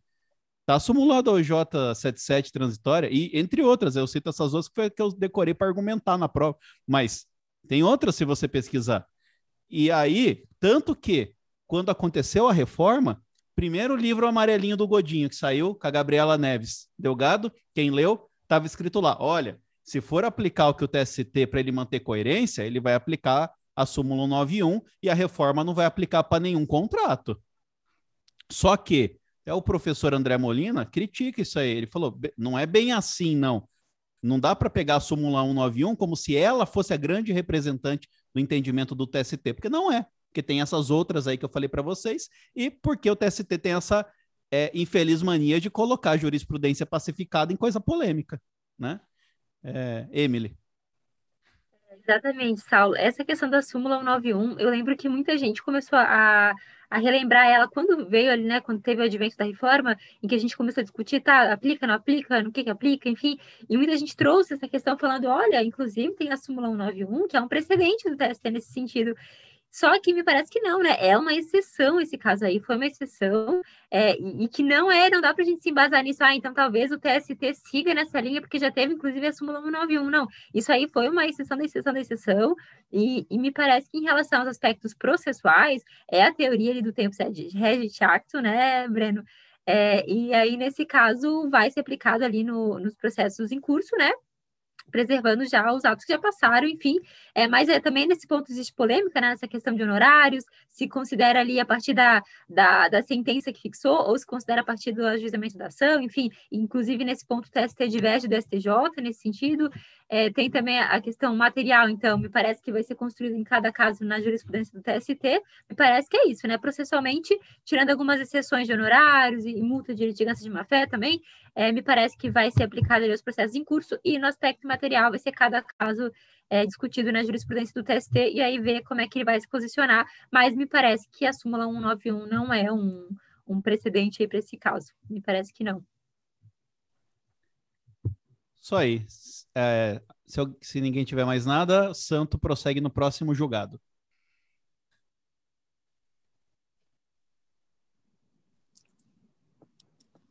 Bom, o próximo julgado ele trata sobre a preclusão pro judicato, que é a preclusão para o, o judiciário, o juiz. É, o caso trata-se de um acordo TRT que, em um primeiro momento, julgou uma terceirização como sendo ilícita, mandando retornar o processo para o juízo do primeiro grau para análise do processo. Posteriormente, voltou o processo para o TRT e, nesse meio tempo do processo voltar para o primeiro grau para análise, houve o julgamento da DPF 324, em que determinou a licitude da terceirização na atividade fim. E no recurso ordinário para o TST, a empresa é, alegou a modificação do, esta, de, do Estado de Direito devido ao, ao julgamento do STF, requerendo a reanálise da terceirização. O tribunal analisou a terceirização e, e acabou julgando lista terceirização no caso, mudando o primeiro julgamento que teria feito. É, chegou o recurso de serviço no TST e o TST entendeu que não, haver, não haveria alteração do estado de fato de direito no caso, sendo que o TIT não poderia ter julgado novamente a, a, a terceirização por ter ocorrido a preclusão pro judicato no caso. É, não se aplicando, nesse caso, as excepcionalidades previstas no artigo 505 do CPC, que autorizariam uma nova decisão a respeito da matéria já julgada. Seria isso. Interessante, né? Mas assim, se não transitou em julgado ainda é, e veio uma DPF pacificando, é porque ele deveria ter recorrido e a próxima instância ter modificado o entendimento, é isso? Porque quando é em sede de recurso repetitivo, você devolve para o tribunal mudar, né? Agora, como foi a DPF, não pode, então. Pelo que eu entender, foi isso, pelo não, não teria alterado o estado de direito. Isso ainda mais sendo uma decisão era vinculante na né, DPF. Entendi. Então, quer dizer, ou, ou você recorria e mandava para a próxima, instância, é para ela modificar o julgado e não para a mesma que já exarou a É, decisão. o, é, o TRT não poderia realizar, fazer a reanálise por já ter analisado a terceirização. Esse é o entendimento, o te- o entendimento que o TST mostrou nesse julgado. Legal. É, preclusão pró-judicato aí, quem não lembra do Ah. TRT9, caiu lá perguntando os tipos de preclusão. Eu só sabia a lógica, consumativa e temporal, nunca tinha ouvido falar dessa pré, pré, é, pré- pró-judicato aí. Me Quando lasquei. esquiave, Então, é, que- uns- o diferencial é que Bezerra nem o Leite. esquiave e nem o Bezerra Leite. é, o Bezerra Leite que eles seguiram lá. Então, um salve aí para o TRT9. Obrigado. Alguém quer falar alguma coisa sobre esse julgado? Ô Santos, essa decisão, ela é de turma? Ela é da onde? É uma decisão de turma. Eu achei De tanto turma. quanto estranha a decisão. É, né? o que acontece? O que, que eu, o que eu estou reparando aqui é que quando tem um processo e tem é, um precedente vinculante, é, o, o TST, não como um todo, mas algumas turmas têm admitido a- a- o relator né, do, do processo, a turma, no caso, né, é, que consiga alterar o entendimento por meros embargos de declaração. Então, por exemplo, está julgando um negócio ali, sai uma decisão vinculante. Aí a parte, ela, ela faz o embargo de declaração e fala assim, ó, saiu uma decisão vinculante, deve ser seguida. É, algumas turmas do TST têm entendido que pelo próprio embargo de declaração você consegue já alterar esse posicionamento. Não posso falar que é algo assim, já está pacificado e tudo mais, mas eu vejo o pessoal fazendo isso. Por quê? Se não fizer isso, o que vai acontecer? Vai chegar, é é uma, é, uma, é uma decisão vinculante, provavelmente vai chegar na vice-presidência e a vice-presidência vai mandar fazer um- uma retratação. E isso aí pode demorar um tempo, um, dois anos, sei lá. Então, por meros embargos de declaração, é, eu, eu tenho visto algumas turmas já podendo já modificar o entendimento e se adequando, porque é fato que há uma, uma mudança é, é, de direito, no caso. É, é- é evidente que há uma mudança no cenário ali jurídico, né? Até porque é uma decisão vinculante, tem que ser seguida, né? Então, esse, é, essa possibilidade para o embargo de declaração está sendo bem utilizada ali, eu achei bem interessante, estava até, tá até na minha lista para aprofundar isso aí. Legal. É, alguém quer falar mais alguma coisa desse daí? Se não, Santo tem mais um, né, Santo? Tem. O último agora é bem curtinho também. É, esse outro julgado trata da prescrição da indenização por dano moral por exposição ao amianto. É, nesse caso, na indenização pela simples expo- exposição, o TST entendeu que o, início o termo acordo da prescrição oco- ocorre na data da rescisão do contrato de trabalho. É interessante para diferenciar que no caso de doença em virtude do amianto, o termo acordo da prescrição é a accionata, né? diferentemente do simples dano moral pela exposição. Seria isso, julgado. Como que é? Repete aí, Santo. Não peguei, não peguei. Foi mal. É, o TST fixou que a prescrição para indenização por dano moral pela exposição a amianto, o termo acordo dela seria a data da rescisão do contrato de trabalho, enquanto que no a, eu, fazendo um paralelo com a indenização pela doença ocupacional em virtude do amianto, a, a, o termo acordo de prescrição é a accionata. O TST vem entendendo. E nesse Não, sim, julgado, A accionata do dano material é quando surge a doença e do dano moral é a rescisão. moral pela exposição é a rescisão do contrato de trabalho. É, não, não, não, não, não tem sentido isso aí. É, Emily levantou a mão. Eu acho bem complicado isso, porque é, essa questão de considerar ali a exposição, né, é, é, é complicado porque, assim, muitas vezes a, a doença acaba demorando anos para se manifestar, né? A gente pegou casos ali em que é, o cara saiu da empresa já, sei lá, muitos, muitos, muitos anos e, e parou já com esse contato com o amianto, e mesmo assim a doença apareceu depois de, sei lá, 10, 20 anos. Então, considerar ali essa exposição, seja para dano moral, é, dano moral, né, principalmente, porque o material a gente não tem como saber, mas dano moral acho bem complicado usar esse marco ali da exposição.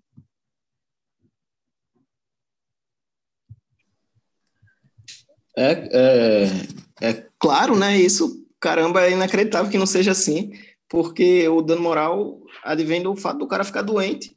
O cara trabalhou lá, o amianto ele de, demora muitas vezes a, né, a dar a sequela.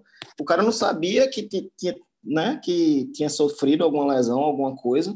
E aí, como é que você vai pedir um, um dano moral por estar exposto ao amianto? Na época, a gente sabe que era permitido com moderação e tal. A própria OIT ela, ela tinha esse tipo de orientação. Antes, depois todo mundo, o mundo todo começou a proibir o amianto, né? E o STF veio aí mais recentemente também. Então, como é que você ia é, pedir o dano moral se você não sabia que a sua integridade física, a sua saúde ou qualquer coisa assim estava sendo transgredida? É meio surreal isso aí. É, você tem que adivinhar, né? Tem que adivinhar que virá a doença, sei lá. Agora, gente, se vocês ah, não, Emily, fala aí, pode falar, que eu vou voltar. Eu não levantei a mãozinha aqui, mas foi no impulso. Foi mal, foi mal. Até porque, é como o Saulo falou, a gente tem que adivinhar, né? A pessoa vai ter que adivinhar que pode ser que daqui a 20 anos surja alguma doença. Isso vai fazer com, de repente, ela até, as pessoas comecem a judicializar desnecessariamente, porque ela teve uma exposição, corro risco, vou ajuizar, então, e nem tem laço de doença, talvez nunca venha a ter, mas pode ser que tenha. Então, é, é desarrazoado nos dois lados, né? Porque ela vai judicializar muitas vezes antes, ou porque ela vai ceifar o direito de ela ajuizar depois, quando a doença aparecer, né? É bizarro isso. Bizarro, não vejo sentido nenhum. É, então você já entra com a ação da rescisão, você fala, ó, talvez se eu tiver a doença daqui 20 anos, seu juiz, eu quero o dano moral agora. Aí o juiz vai extinguir, vai falar, você é maluco, né? Deixa a doença vir. Só que quando a doença vier, ele vai dar a prescrição. Vai dar sucumbência ainda. É. Carol. Uh, uma dúvida, na verdade. O julgado se refere a um pedido de dano baseado já na, na descoberta da doença, ou algo do tipo, ou pelo simples fato de ser exposto? Porque, de repente, se se tratava de um submetido o trabalhador a, a, a essa exposição, independentemente isso é isso. dos danos futuros, provavelmente eles atrelaram mais a questão contratual, entendeu? Não que ele não possa, é que sabe, futuro, sabe o que é, fazer o pedido, o pedido decorrente da doença, entendeu? É, não, o acho fundamento, ele. O fundamento aqui, pelo que eu estou vendo, é o risco da doença, não é a doença em si. É. Eu acho que foi por isso, assim, por daí isso, eles é. balizaram para linkar com o contrato Tá não ficar bom. tão perdido. Se no futuro a pessoa desenvolvesse Tá, a doença, aí eu acho que é mais nesse sentido. Assim, É por eles- isso. O TST, TS, é, Dr. João Brito Pereira, então fica aqui as nossas desculpas, tá? Porque, na verdade, o, o fundamento era o risco. Então, ele não desenvolveu a doença. Então, lógico, então deu a entender aqui que se ele desenvolver, ele pede o dano moral lá na frente Pode da frente, doença. sim. da doença. É que aqui ele pediu pelo mero risco. Ele entrou depois, sei lá, de 10 anos, mas o fundamento ainda era mero risco. Ele não, não, não adoeceu. Então, realmente, se é do mero risco, o mero risco ele já tinha ciência na rescisão, né? Tá. Então, agora fez sentido. Agora, voltando rapidamente aqui, na decisão anterior da preclusão pró-judicato, eu vi aqui o que aconteceu uma- um pouquinho melhor, porque eu fiquei meio assim. Acontece que o caso foi ajuizado no primeiro grau, e aí não ficou reconhecida a- o vínculo de emprego com a tomadora, porque ficou reconhecida a licitude da terceirização em primeiro grau. Foi ao TRT. O TRT declarou o vínculo com a tomadora, reconheceu a ilicitude e falou: Vara, desse, porque causa amadora não existe, Vara, vou devolver aí para você, né, Breno? Vocês não aplicam causa amadora, não sei o que acontece. Se não dá supressão, né? então, mas aí, olha, eu estou reconhecendo o vínculo aqui, é, a, a terceirização é ilícita e você agora julga os outros pedidos aí decorrentes disso. A vara julgou novamente e dessa vez o banco recorreu, voltou ao TRT. Só que nisso já tínhamos o resultado da DPF 324. Então agora o, o TRT declarou a licitude da terceirização. E foi isso que o TST não permitiu. Falou, não, cara, então não é porque a, a DPF incidiu aí nesse meio tempo que você agora, no segundo acórdão, pode mudar o seu julgado nesse particular. É, eu não sei se a gente, porque é uma decisão turmária, isso aqui sexta turma, eu não sei se a gente pode falar que isso é o como deve acontecer as coisas mesmo, ou se foi só uma decisão isolada, mas Ué, se eu tenho uma decisão vinculante, por que, que eu não posso aplicar desde já? Porque o sistema de precedentes parece que permite isso, né? Você adequar é, os processos à decisão que inter, é interveniente ou incidente, é melhor, né? Breno. Ainda mais que não transitou, né? É, ainda mais que não transitou, é isso. Breno. Essa era, essa era a questão que eu ia colocar também, né? Porque é, só em relação a caso Maduro, o, o chefe não deixa a gente devolver, não. Né? Ele manda julgar. Mas oh, tem uma turma sim. por aí, tem uma aí turma sim. aí que fica preguiçosa mesmo e devolve. Mas é, em relação a essa questão da coisa julgada, e eu, eu particularmente, eu é, fico um pouco na dúvida, viu? Porque se você... Quer dizer, não é coisa julgada, não é? Eu estava tentando pensar aqui em, em capítulo de sentença e tal, e achar que é, no momento que o, o, TRT ele fala, ó, é, ele falou que era lícita, não foi? O TRT falou inicialmente que era ilícita, ele falou ilícita. inicialmente que era ilícita, ele é. falou que era ilícita. Ele bateu o martelo numa coisa e mandou voltar, né? É, eu, eu acho que não transitou julgado, não, realmente. Não. não transitou. E até essa invocação do 505, o 505 não aplica para quando transitou? Até essa invocação aqui do artigo está fora de, de cabimento aqui, sei lá. O precedente permite isso, né? O precedente você tem que adequar de maneira imediata. É, sei lá. Depois a gente pode ver se outras, se outras turmas decidiram alguma coisa nesse sentido, que é bem específico, na verdade, que deu azar, né? A decisão foi bem, bem no meio do caminho aqui do processo, veio a DPF. Talvez a gente não encontre outros casos, né? Desse daqui. Sei lá. É, mas, mas isso, o Pedro, é interessante, né? Quer dizer, quando vem um precedente é, no meio do processo, eu já tenho que aplicá-lo de uma vez, né?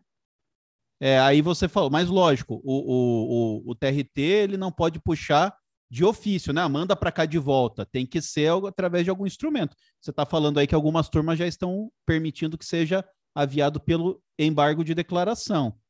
Mas se, por exemplo, o embargo de declaração já passou, não tem o que fazer. Aí tem que recorrer para para próximo, a próxima acho instância. que nesse caso aí tem que ler todo o acórdão, porque deve ter alguma circunstância específica que tenha impedido aí o tribunal de se manifestar novamente, porque deve ter algum óbice processual, entendeu? Então tem que ler com calma para ver o que, que aconteceu especificamente, porque eu acho que não dá para generalizar. É, porque quando tem fatos supervenientes de, de, de, fato jurídico ou um fato típico, né, é, pode se readequar, até porque senão você vai postergar um processo cinco anos. Pois é. Não faz sentido, você evitaria um processo. Então, assim, tem que ler realmente ver. Deve ter ali alguma circunstância específica que tenha feito esse óbice aí. Eu vou até anotei, eu estou anotando várias coisas, eu anoto aqui para eu pesquisar depois e colocar nos resumos aqui. Esse aí eu já anotei aqui para eu pesquisar. Não sei não, Pedro. Eu estou com então, a impressão que não aconteceu nenhum óbice, não, que só aplicaram isso mesmo. Acho que a decisão foi só isso mesmo, pelo que eu estou entendendo aqui. Teve o primeiro acórdão e depois um segundo não deixaram aplicar o precedente, simplesmente. É porque o que acontece? Pode ter transitado em julgado o capítulo específico também. Ah, tá. específico é... pode ter transitado em julgado. Boa. Então, ah, assim, tá. deve ter alguma é. peculiaridade. É. Porque, por exemplo, tem cinco capítulos. É, aí subiu, aí o tribunal falou: não, não, esse capítulo aí eu julgo é assim mesmo, volta o resto. Só que esse capítulo, se não teve recurso, pode transitar julgado. Mas, mas é decisão interlocutória, essa decisão do TRT. Né? Essa decisão que, que, faz, que decide nesse sentido e devolve para a vara é uma decisão interlocutória, né, Breno? Tanto que quando isso acontece aqui no 15, nem deixam entrar com recurso de revista dela. Nem isso, nem deixa. Nem é. deixam, então não tem como transitar. É, mistérios, né? Mas eu acho que só aplicaram mal mesmo. Tô com, tô com essa impressão. Eu, eu vou, eu vou. É, inclusive, a gente pode depois fazer um. Eu, eu, tenho alguma sugestão aqui, rápida aqui, né? Eu acho interessante a gente montar um material e a gente coloca na ordem de quem vai expor os acórdãos e depois a gente coloca algumas observações embaixo, dessas que a gente tem aqui durante a exposição. E aí depois a gente disponibiliza para a gente, para as pessoas. Porque, por exemplo, essa observação, pô, alguém aqui poderia lá pô, pesquisar isso aqui mesmo. Não, aí depois a gente apresenta essas observações. Fica Sim. até um material de estudo e revisão interessante. Maravilha, também acho. Bom, É, o Santo quer voltar a palavra ou está satisfeito? Então tá bom. Próximo é Carol? Não sei. Eu, né? É, Carol. Bom, vamos lá então. Eu selecionei um julgado da STC, tá? Tá no informativo 229 e data de novembro de 2020.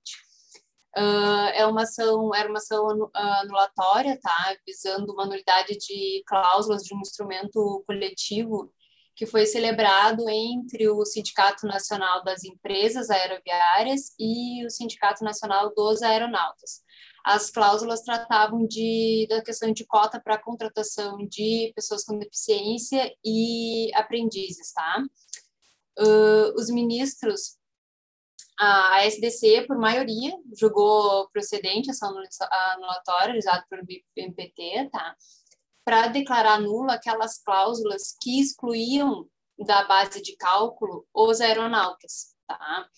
uh, os ministros entenderam que o, os termos acordados ali transpassavam a, a esfera coletiva, uh, a questão bilateral dos contratos, e entrava numa seara de direitos difusos, tá? que não são, em matéria de ordem pública e políticas públicas, que não são passíveis de negociação coletivamente, né? Aí eles mencionam que a autonomia das vontades ali encontra limite justamente nessas normas de, de ordem cogente. E, e aí eles começaram a, a desmembrar o julgamento para uh, explicar essas, essa, essa defesa, essa tese, que já vem sendo uh, uma, um entendimento já se consagrando dentro ali do, do, do TST, né? Que é no seguinte de que, primeiro, tá, a cláusula ela não teria observado os requisitos do Código Civil da validade do negócio ali em relação à, à capacidade dos agentes, ou seja, no momento que eles uh, ingressaram numa esfera difusa, eles perderam a capacidade que eles tinham para negociar aquilo ali. Depois, eles também citam violação do próprio artigo da CLT, o 611B, que elenca ali os objetos ilícitos para negociação, e um dos incisos se refere especificamente às medidas de proteção dos, das crianças e adolescentes, que né, nesse caso entrariam as cotas ali de um, aprendizes.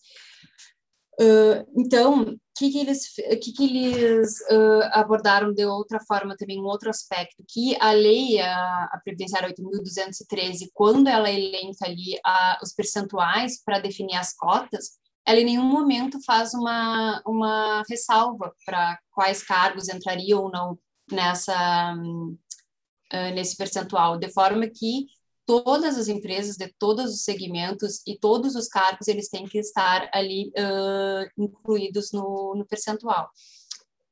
Tanto é que, é claro, a, os sindicatos levantaram ali teses como livre iniciativa, a questão econômica e principalmente no caso da, dos uh, aeronautas a questão técnica e, um, e de segurança, né? Porque obviamente teria que ter certificado para estar tá ali e a questão da, da, da, segurança.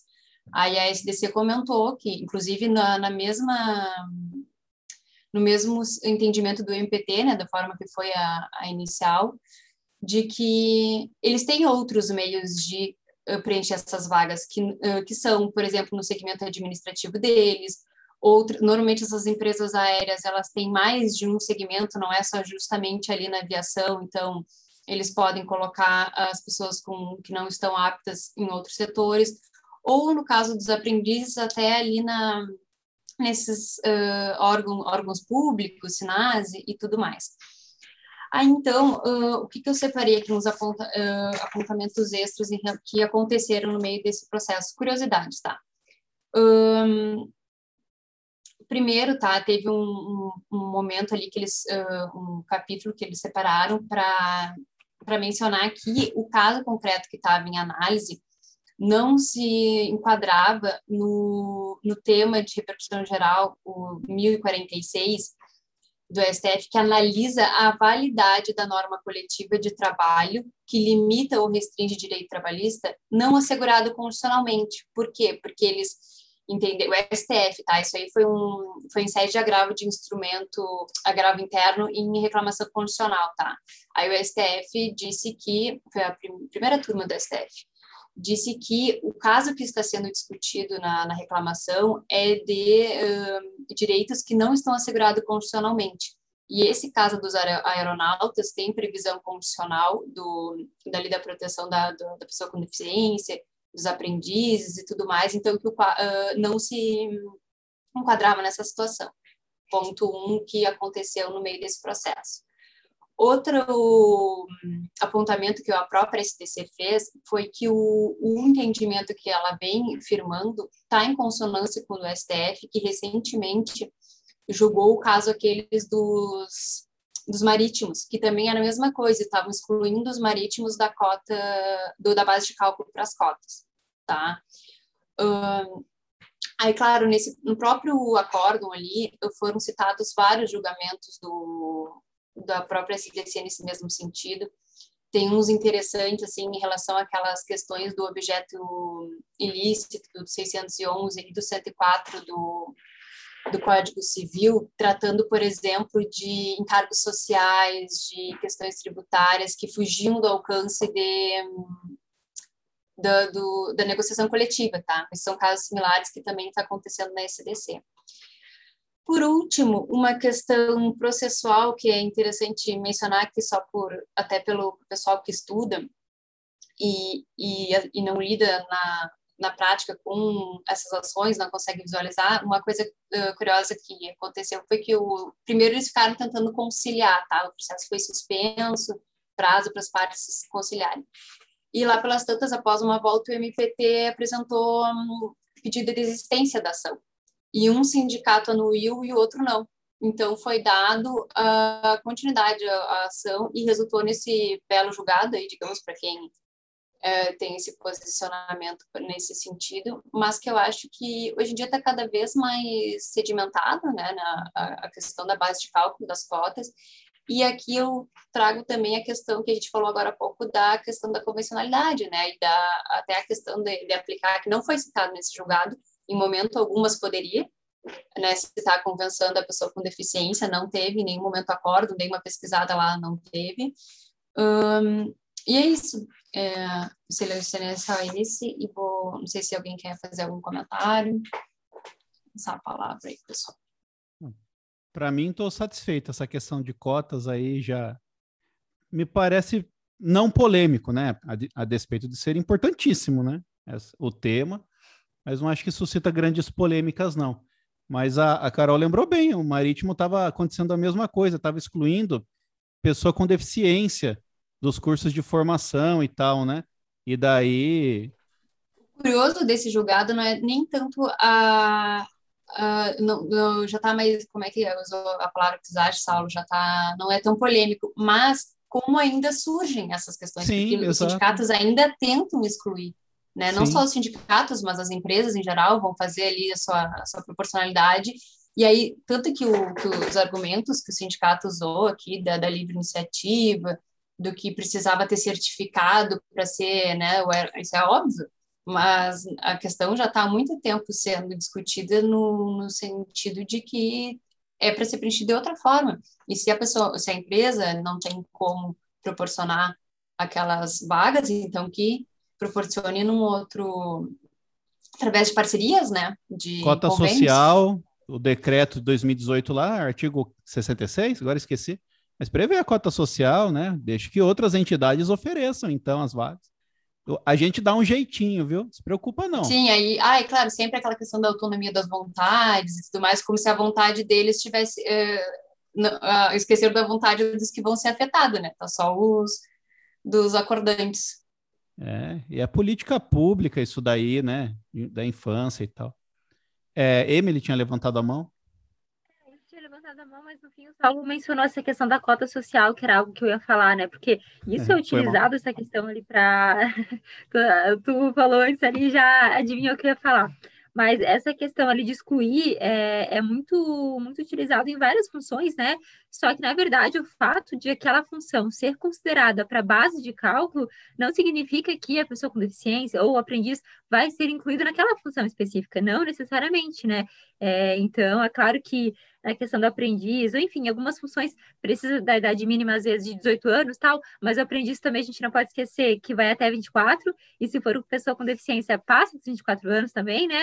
Então, na verdade, é uma questão que tu não pode pegar uma, uma regra falando, não, naquela função não deve ser excluída e não tem como incluir. Não, dependendo do caso, dá para incluir, né? No, na questão de deficiência, por exemplo, tem algumas deficiências que são menos severas, que comportem algumas funções, né? Então, não dá para a gente generalizar também, né? É, tem que ser uma análise muito casuística.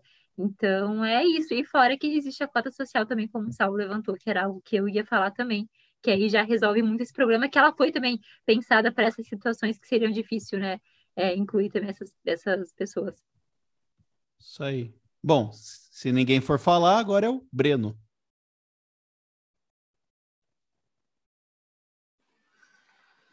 Certo, deixa eu só abrir aqui.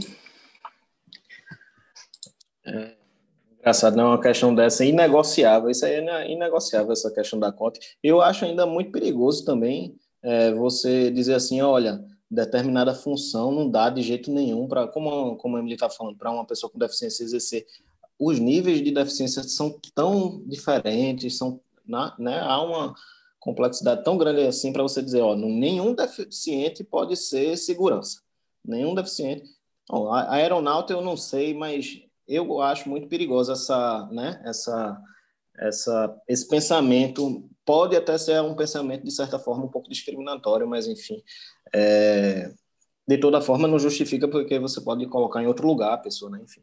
Mas o caso que eu peguei foi o que eu é, roubei de, de Carolina. Obrigado, foi um caso bem bacana.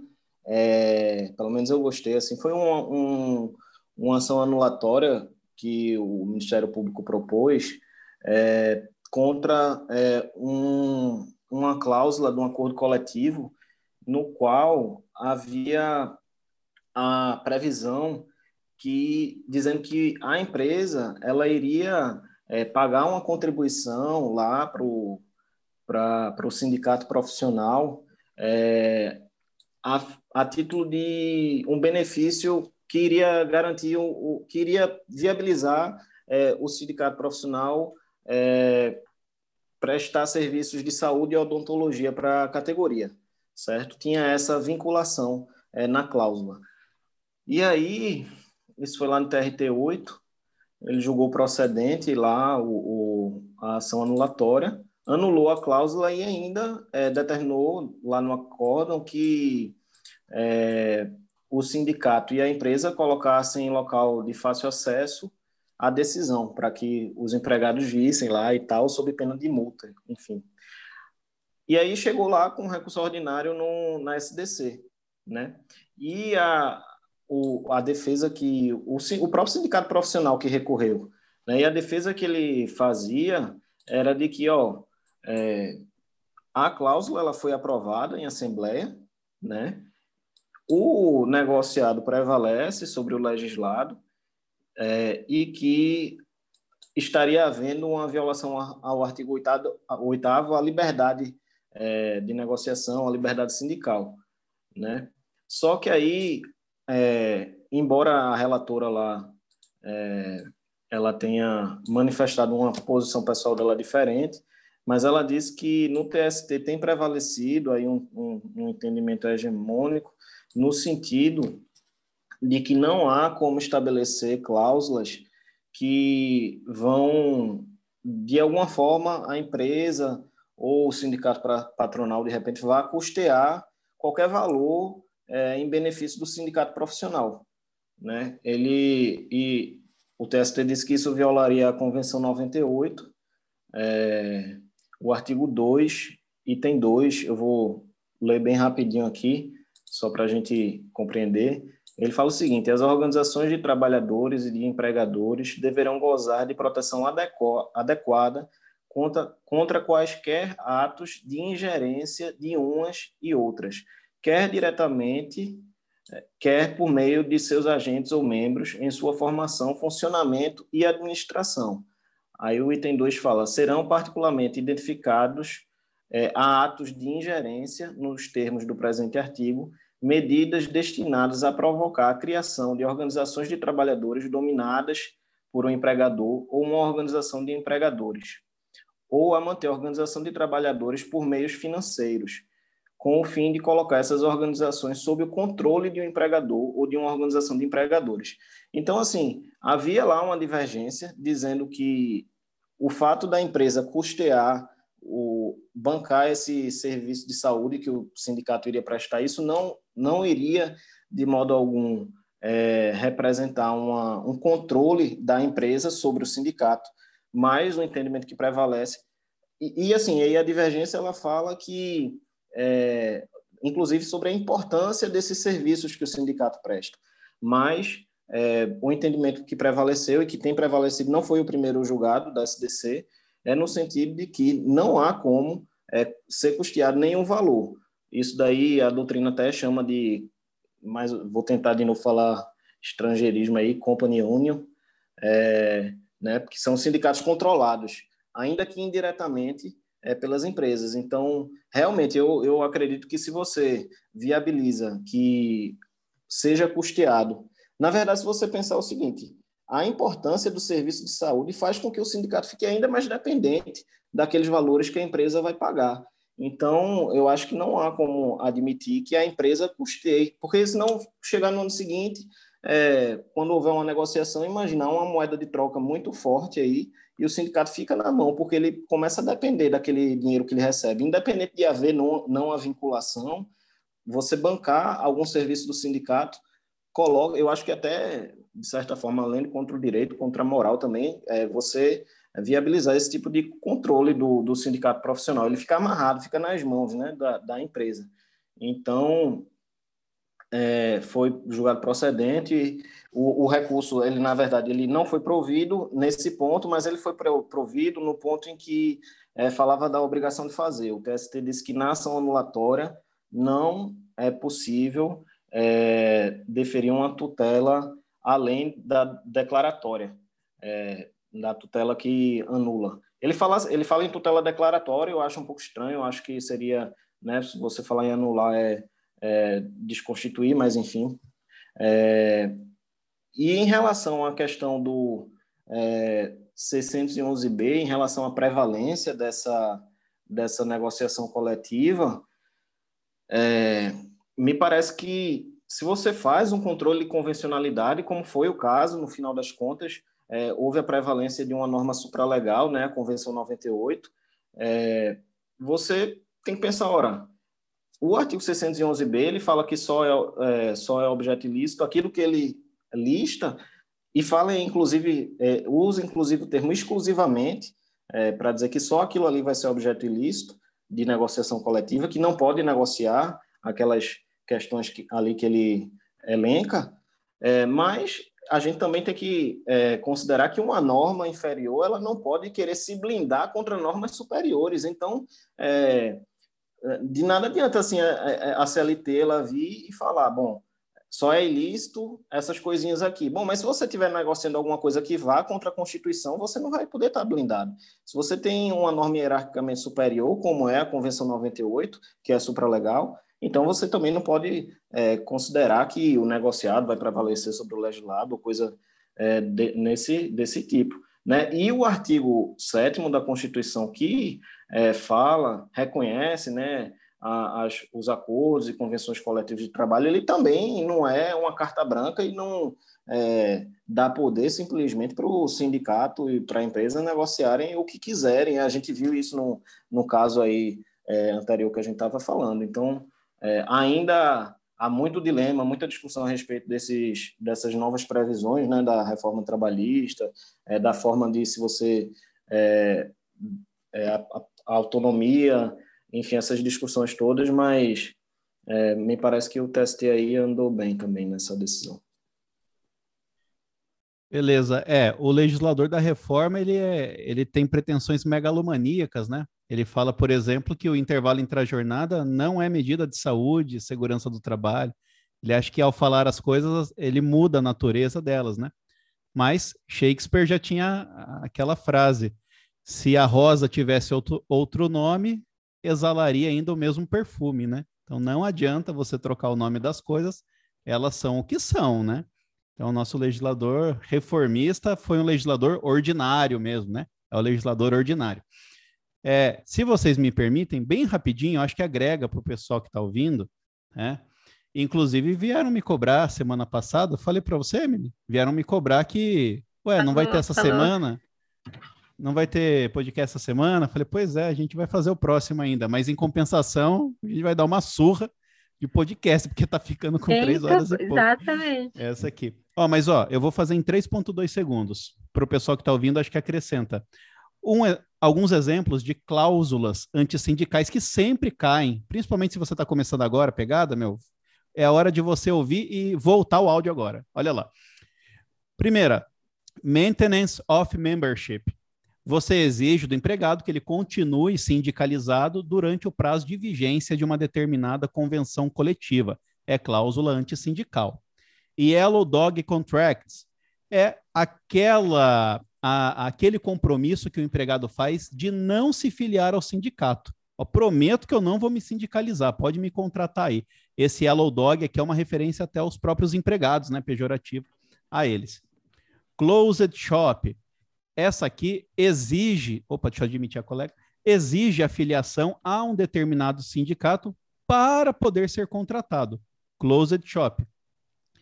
Union Shop impõe a filiação como condição à continuidade do emprego. Tá? Então, veja, é, no Maintenance of Membership, você precisava continuar no prazo da convenção. No Union Shop, você precisa da filiação para continuar. É no momento posterior, portanto, você primeiro é contratado, mas depois você tem que se sindicalizar. Preferential Shop, meu inglês deve estar uma beleza, né? Você dá preferência pelos sindicalizados para a contratação, uma mera preferência. Inclusive, o Brasil já adotou essa cláusula, né? Uma época depois não foi recepcionada pela Constituição. Company Union, que é o que o Breno falou aí, os sindicatos de empresas, os sindicatos fantasmas, né? Controlado pelas empresas aí. Deixei aqui para o final o Agency Shop, que exige a contribuição sindical, mas não a sua filiação você impõe a contribuição para pessoas não filiadas. O MPT já chegou a falar que o agency shop não tá, é vedado pelo ordenamento brasileiro. Isso daria ensejo à famosa, a taxa de solidariedade. Inclusive, vou puxar a sardinha aqui para mim agora, eu tenho um artigo publicado na revista do TST defendendo a possibilidade da aplicação da taxa de solidariedade vinculada à confecção de uma convenção. Você fez a convenção, conseguiu conquistar alguns benefícios para a categoria, você está autorizado a cobrar uma taxa X lá fixa dos empregados beneficiados. Não está exigindo sindicalização nem contribuição para fortalecimento, nada. É pelo exclusivo serviço de ter feito a convenção. Porque senão fica muito inviável a atuação de sindicato, né? Tem que correr atrás de direito e o cara é, é, questão de boa fé aqui, né? Enfim. Mas Ainda ó, mais com a queda da, da contribuição, né? Não, exatamente. Exatamente. Isso aí é extremamente polêmico, daria, daria para fazer um encontro só é. sobre isso, né? Porque tem muita coisa para falar, né? Muita coisa mesmo. É esse é muito daqui... interessante esse assunto. Realmente. Então, agency shop, fica aí a dúvida, hein, gente? Pode ou não pode? Então. E agora, se o inglês já estava ruim, imagina o francês. Mise à l'index. Mise à l'index. É assim? Acho que sim. Esse que Mise Alindex é a famosa lista negra. Né? As empresas fazem lá uma lista da, dos empregados com maior participação na vida sindical para meio que impedi-lo de acessar postos de trabalho, né? Então fica aí, agora você vai lá e volta, não vou repetir, para você decorar essas cláusulas aí que sempre cai. Beleza? Sobre o que o Breno acabou de falar, alguém quer comentar alguma coisa? Eu queria fazer um comentário sobre o que tu falou, Saulo. Tá, tá. Só para a gente não perder aqui a, a o fio da meada e não sair desse assunto. É, em relação àquela cláusula do preferencial shop que tu falou, ah, porque por um tempo ela foi aceita tal, né? O que acontece? Existe um artigo da CLT que é o 544, é, que ele prevê essa questão da, da preferência ao shopping. Só que aí é, existe essa, essa discussão, né? Mas é, será que ele é válido ou não? E aí me parece que prevalece que ele não foi recepcionado pela Constituição, né? Inclusive, o TST ele reconhece ali a, a ilicitude dessa prática por meio da OJ 20 é, da SDC. Perfeito. Então, é, é isso. E existe, na verdade, essas cláusulas que o Saulo trouxe, elas dão para ser divididas né, nas cláusulas antissindicais e de sindicalização forçada, porque aí tem essa, essa distinção, né? E eu estava lendo há um tempo atrás que o Comitê de Liberdade Sindical da OIT, ele adota um posicionamento assim meio dúbio a respeito dessas cláusulas de segurança sindical, de sindicalização, aquelas antissindicais não, mas a de, segurança sindical sim. É, em princípio, ele condena a instituição por lei, né, porque seria uma expressão de um sindicalismo é, intervencionista, mas, por outro lado, ele, ele diz que essa matéria poderia ser tratada no âmbito interno do Estado sem que resultasse em violação à Convenção 98. Fica um negócio meio complicado, meio estranho, mas, enfim, só em complementação aí o que o Saulo falou, isso é algo também que gera bastante discussão, né? Daria para fazer um encontro só sobre isso, sem essa, é, essa necessidade de alongar muito aqui, mas, enfim, existe essa discussão também. Vai. O que a gente fizer por temas, a gente faz. Coordenadorias. É, exatamente. Daria mesmo, porque tem coisa para falar. Beleza. Então, agora, quem é? É o Pedro, né? Isso. Ah, na verdade, a Vânia, eu acho, né? Ou... Deixa eu ver. Tá aberto aí? É a Vânia, é a Vânia antes.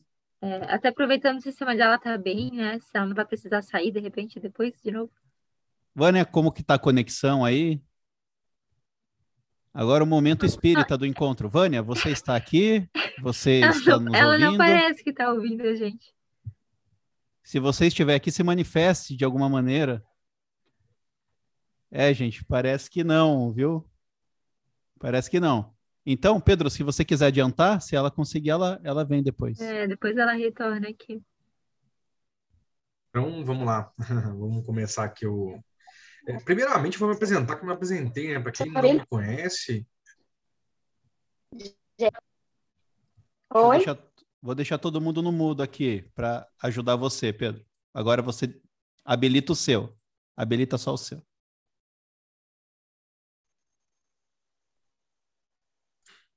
Foi? Foi aqui? Foi. Beleza. Para quem não me conhece, eu, eu sou o Pedro, Pedro Laforé, e eu sou analista do TST, então, é, prazer, uma excelente noite para todo mundo. Eu escolhi um tema que ele é pro futuro, né? Teve um julgado aqui no informativo 288 que ele é, trouxe a possibilidade ou não, necessidade ou não, é, da renovação das razões do recurso de revista no agravo de instrumento. É, na decisão do 288, é, esse processo a STI já tinha decidido, só que ela suspendeu e remeteu para o pleno. Então, eu já vou comentar essas duas decisões, tanto da STI quanto do pleno, sendo que a do pleno eu procurei, eu acho que ela não foi publicada ainda. Então, é, vai ser interessante falar que ela vai estar nos informativos lá para frente. É, tem um pressuposto processual é, no agravo de instrumento, que é a renovação de todos os argumentos de, fato e de direito no agravo de instrumento. Então, vamos supor é, que o tribunal, o, o, TRT, ele inadmite um recurso de revista pelo óbice da súmula 126. Então, ele fala assim, ó, aqui vai ter reanálise de fato e provas, então não pode. E aí chega esse processo é, no TST. É, o relator, ele, se ele olhar e verificar que realmente há o óbice, ele já vai é, denegar isso aí por decisão monocrática. É, só que quando a parte ela vai fazer esse recurso de agravo de instrumento, ela, vai, ela tem que atacar o quê? Ela tem que atacar a súmula 126, ela tem que mostrar para o TST que não teve o óbice da súmula 126. Ela vai ter que argumentar lá, é caso disso, disso, disso, e não vai ter essa reanálise. Só que tem um pressuposto que foi construído no TST que, além de você atacar é, o despacho de admissibilidade, que no caso é uma decisão, mas é, a, a, a, a, palavra que ficou aí conhecida é despacho, então eu uso despacho, apesar de ser uma decisão, é, a, você, além de atacar essa decisão, que denegou o recurso, você teria que renovar todas as razões de fato de direito. Isso aí trazia uma dor de cabeça gigante para os advogados. Porque, basicamente, ele tinha que fazer o agravo instrumento dele, tinha que falar assim: ó, não é caso da súmula 126 por causa disso, disso, disso, ponto. Depois disso, ele tinha que trazer todas as argumentações de fato de direito. Se ele não fizesse isso, se ele só atacasse a súmula 126, o recurso ia ser o quê? Ia ser denegado. Se ele deixasse de invocar algum argumento de fato de direito, haveria preclusão e esse argumento não ia ser levado em consideração. Então, isso causava uma dor de cabeça gigante. É, esse pressuposto, ele não é previsto em lei, mas ele foi uma construção é, jurisprudencial.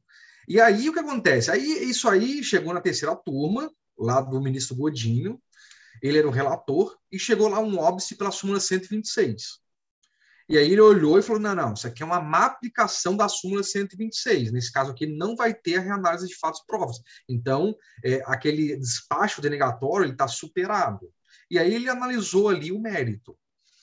É, a parte, né? A parte, ela entrou com o quê? Com embargos na SDI 1, porque ela falou assim: ó, essa turma aí, ela passou por cima de um pressuposto processual, que é o quê? É justamente ter que fazer essa renovação de todas as razões de fato e de direito. E chegou na SDI 1. E a SDI 1, e, e, esse, esse pressuposto, ele é bem já arraigado no TST, ele é bem arraigado.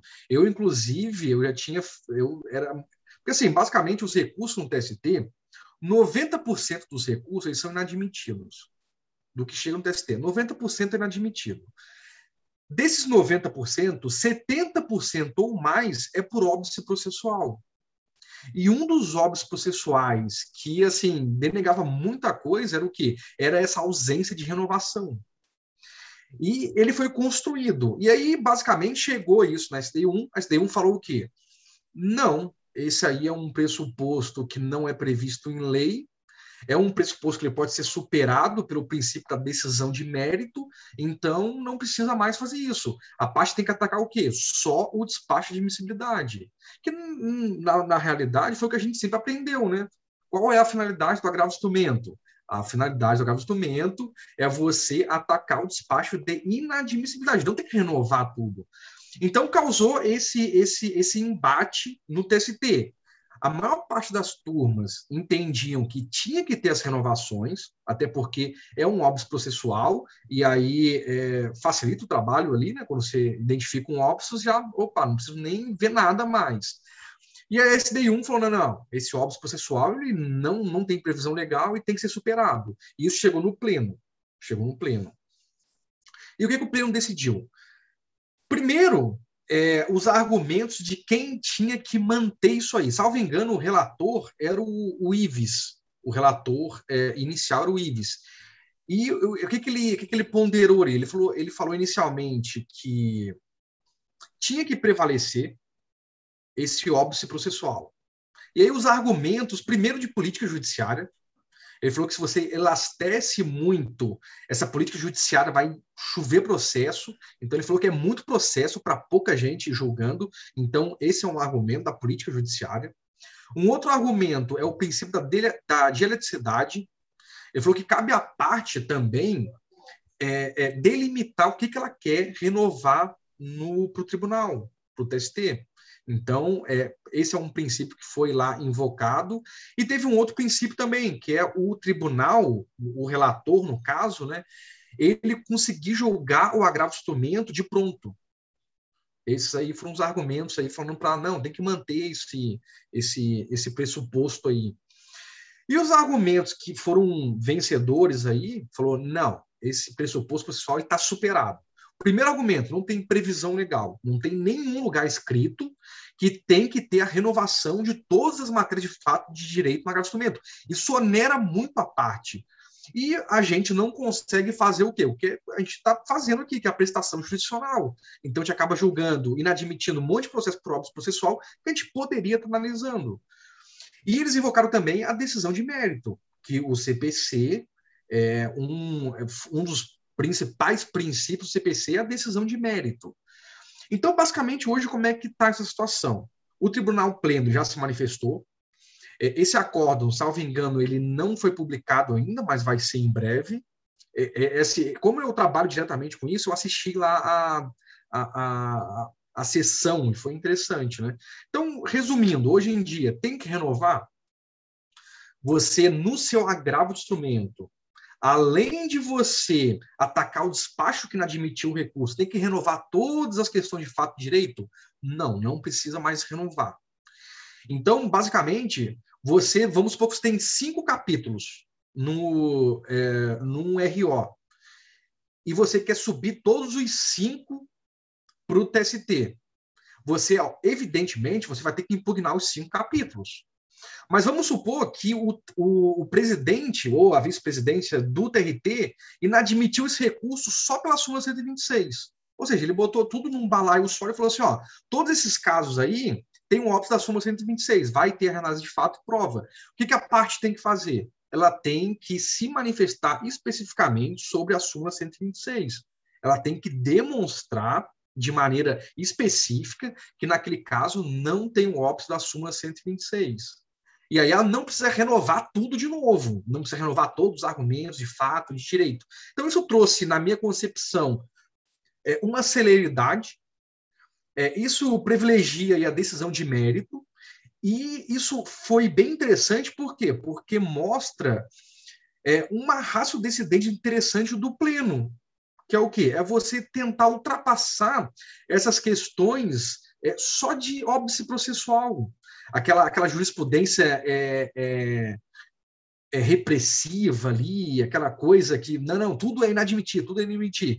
Então, assim, hoje em dia tem vários óbitos processuais que eles podem ser superados com essa nova tendência do pleno, né?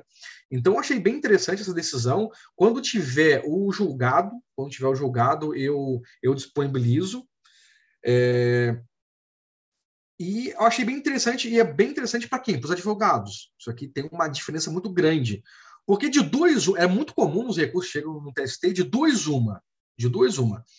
Ou a pessoa não ataca o óbice, e ela só renova as questões de mérito. Então, inadmitiu por quê? Por causa da súmula 126. Mas a pessoa nem fala da súmula 126. Ela fala que tem que ter hora extra, por causa disso, isso, disso, que tem direito, mas ela não ataca o óbice. Aí isso aí vai ter o óbice da súmula é, 422 da diversidade. Ok. Outra coisa muito comum também, que era muito comum, era a pessoa, ela atacava o óbice, mas ela não renovava. E aí acabava tendo esse novo óbice. Então, hoje em dia, para mim, facilitou. É, eu vejo é, essa decisão interessante. Tem vários casos de óbices que eles, assim, eles podem ser ultrapassados rapidamente. Por exemplo, a parte ela tem que transcrever o acordo, não tem? Se ela não transcrever, o que acontece? Não vai ter o pré-questionamento. Só que o acordo está na minha tela, eu consigo ter acesso ao acordo. Por que, que, eu vou inadmitir por causa disso? Eu consigo ter acesso. Ah, mas você prejudica a vida do jogador porque tem, tem, tem recurso, tem 10 capítulos, aí é complicado, né? Eu saber exatamente qual é qual. Então, o do pré-questionamento eu acho beleza, interessante. Agora, tem vários óbices que a gente aplica, e se não aplicar, isso aí vai ser revertido depois, que eles com o tempo talvez sejam superados. E esse aqui é o maior exemplo disso. É, e a segunda, a segunda decisão aqui, vou falar bem rapidinho sobre ela, é sobre a inconstitucionalidade do 896A, parágrafo 5 que era justamente ali quando, é, em um agravo de instrumento, o relator chega à conclusão que não tem, não tem transcendência, não cabia recurso é, de agravo interno para a turma. Então, isso aí é inconstitucional. É, aí, para resumir, não vou nem me alongar muito aqui, para resumir, se o relator, num agravo de instrumento, ele inadmite o recurso por ausência de transcendência, cabe algum recurso? Cabe. Cabe o agravo interno da turma. A decisão da turma que nega a transcendência, que fala que não tem transcendência, dessa decisão cabe recurso? Não, não cabe recurso. Aí é uma decisão irrecorrível ausência de transcendência da turma. Eu achei interessante, já para combinar com esse julgado, um julgado da, da, da ST1, que ela falou que cabe recurso. Ela falou que o recurso é cabível. Só não vai poder fazer o quê? Mudar essa, essa a decisão da transcendência ou não, da ausência ou não. Porque o que acontecia? É, o relator falava que não tinha transcendência em agravo interno, aí a parte ela fazia um recurso de embargos a SDI, e aí o presidente da turma inadmitia, falou, não, não, isso aí transcendência não pode ser. Aí a SDI falou assim, não, não, cabe recurso para a gente, quem tem que denegar não é o presidente, é a gente. Só que esse tema da transcendência, ele é, é, é, irrecorrível. Então é interessante isso aí, isso aí eu acho que vai, essa decisão, a segunda decisão, ela vai ser maturada ainda, mas para resumir, decisão do relator, Cabe recurso? Cabe. Cabe agravo interno da transcendência. Da turma, cabe recurso? Não. Aí é uma decisão irrecorrível. Se a turma decidir que não tem transcendência, só recurso extraordinário. Essas são as minhas decisões. Estou satisfeito, candidato. Mais alguém Só quiser uma, falar? Um, um comentário ali. Ah, Pedro, muito dessa construção e desconstrução, digamos, desses entendimentos, acho que se deu pela questão até do processo eletrônico, né? Que uh, antigamente foi se construindo essa ideia de muito ter que renovar e ser muito claro, porque uh, impossibilitava, na verdade, não nem dificultava, impossibilitava uma análise. E hoje em dia eu acho que o processo eletrônico acabou, embora lentamente, a gente está vendo já uma, uma facilitação né, e também pela até aquela questão da, da, decisão de mérito e tudo mais, e aí acaba que eu acho que esse é o, é o futuro da, das decisões, né, uh, todas as novas ali uh, súmulas e em função do novo CPC, de, de dar prazo para a pessoa, toda esse, essa nova, uh, mais democrática, menos burocrática, né, então eu acho que é um o futuro está mais nesse sentido aí mesmo das decisões. E olha que interessante, para a gente ter a noção de como a jurisprudência ela caminha a passos lentos, né? O, o processo eletrônico, o quê? 2006, até antes, o OBA, 2006 é a lei, ok. Tem decisões chegando no DST agora, entendeu? 2021. É, e olha a importância do advogado nesse caso aqui, porque se o advogado não impugna essa, essa, essa, esse óbito processual, nunca chegaria na SDI. E aí sempre estaria o quê? O óbito processual, o óbito processual. Então, assim, eu acho que a gente tem que. É, é assim, infelizmente. O costume, o costume é alvo desse, é difícil de ser derrubado, né? Quando tem uma prática. É, é porque é, uma, é uma jurisprudência, é uma jurisprudência defensiva. Ainda é hoje uma jurisprudência defensiva. E assim, e a gente tem uma orientação nos gabinetes. A orientação é essa, então não importa o que eu penso, a orientação é essa. Normalmente as orientações elas são bem rigorosas às questões processuais, até porque o recurso de revista é um recurso extraordinário e é um recurso bem técnico, bem técnico. Só que a gente tem que ter essa visão, que parece que algumas pessoas ainda não têm, é, de decidir o mérito. De decidir o mérito. Tem vários processos que eu dou uma solução que tem um óbice processual, eu poderia ultrapassar esse óbvio, só que eu não ultrapasso pelas orientações do tribunal como um todo. E eu sei que esse recurso ele vai ser é, é ele, essa, essa decisão ela vai ser revertida depois, porque é um óbvio que o pessoal adota, que o ST Condutor adota. Então, acho interessante começar a raciocinar é, agora com, pô, vamos analisar o mérito e matar esse processo, é menos um processo, e não realmente dar um óbvio processual aqui e vida que segue. Maravilha. Breno. É, queria só aproveitar aí toda essa experiência aí do Pedro para perguntar a ele uma questão que me deixa um pouco intrigado com, com esses recursos de revista. Já que se falou tanto aí em mérito, é, às vezes eu tenho muita dificuldade de compreender é, como o TST diferencia os pressupostos intrínsecos do recurso revista com mérito? Me parece que é uma coisa só. Inclusive, quando você vê a, os acórdons, quando é, o TST ele reconhece a existência do pressuposto, quando seria o mérito, ele não fala quase nada, assim, porque ele já falou na questão do pressuposto intrínsecos, do, do pressuposto. Ele fala, acontece muito em agravo de instrumento. Ele chega e fala que está presente os pressupostos e na hora de dar provimento ao, ao recurso revista é uma coisa muito sucinta porque era era Já abordou. O, o, os pressupostos. Oi? Já abordou tudo. Tanto que isso, quando a gente estava treinando o modelo, você ficava laudas e laudas no, no, nos pressupostos, quando chegava no mérito, você meio que dava uma, uma remetida, fazia em meia lauda o negócio e pronto. É, pois é, aí realmente vê aí, É, Pedro. o que, o que eu tenho eu tenho um resumo só para você ter noção de recurso de revista é, que tem assim umas 40 páginas, então é algo bem complexo mesmo. É, o que acontece? E a quem sou eu, né, para trazer aqui e dar aula? Quem sou eu, né? Eu estou engateando aí, aprendendo também. Só que como eu estou trabalhando com isso todo dia, eu estou tentando sempre aprender e tem um, um caminhão aí de, de rio ainda para aprender. O recurso de revista, os pressupostos intrínsecos no recurso de revista, é como se fosse algo específico, algo isolado só dele. Então não dá para tu comparar os pressupostos intrínsecos do recurso de revista com o recurso ordinário. O TST, o que, que ele entende por pressuposto intrínseco? É, e, e eu falo aqui não de maneira técnica, de maneira assim mais assim superficial. É a violação à Constituição, às leis e tudo mais. É o que é, legitima é, o, o recurso a subir. Isso, basicamente, é, entende-se por pressupostos intrínsecos, e não de maneira técnica, falando aqui de maneira superficial.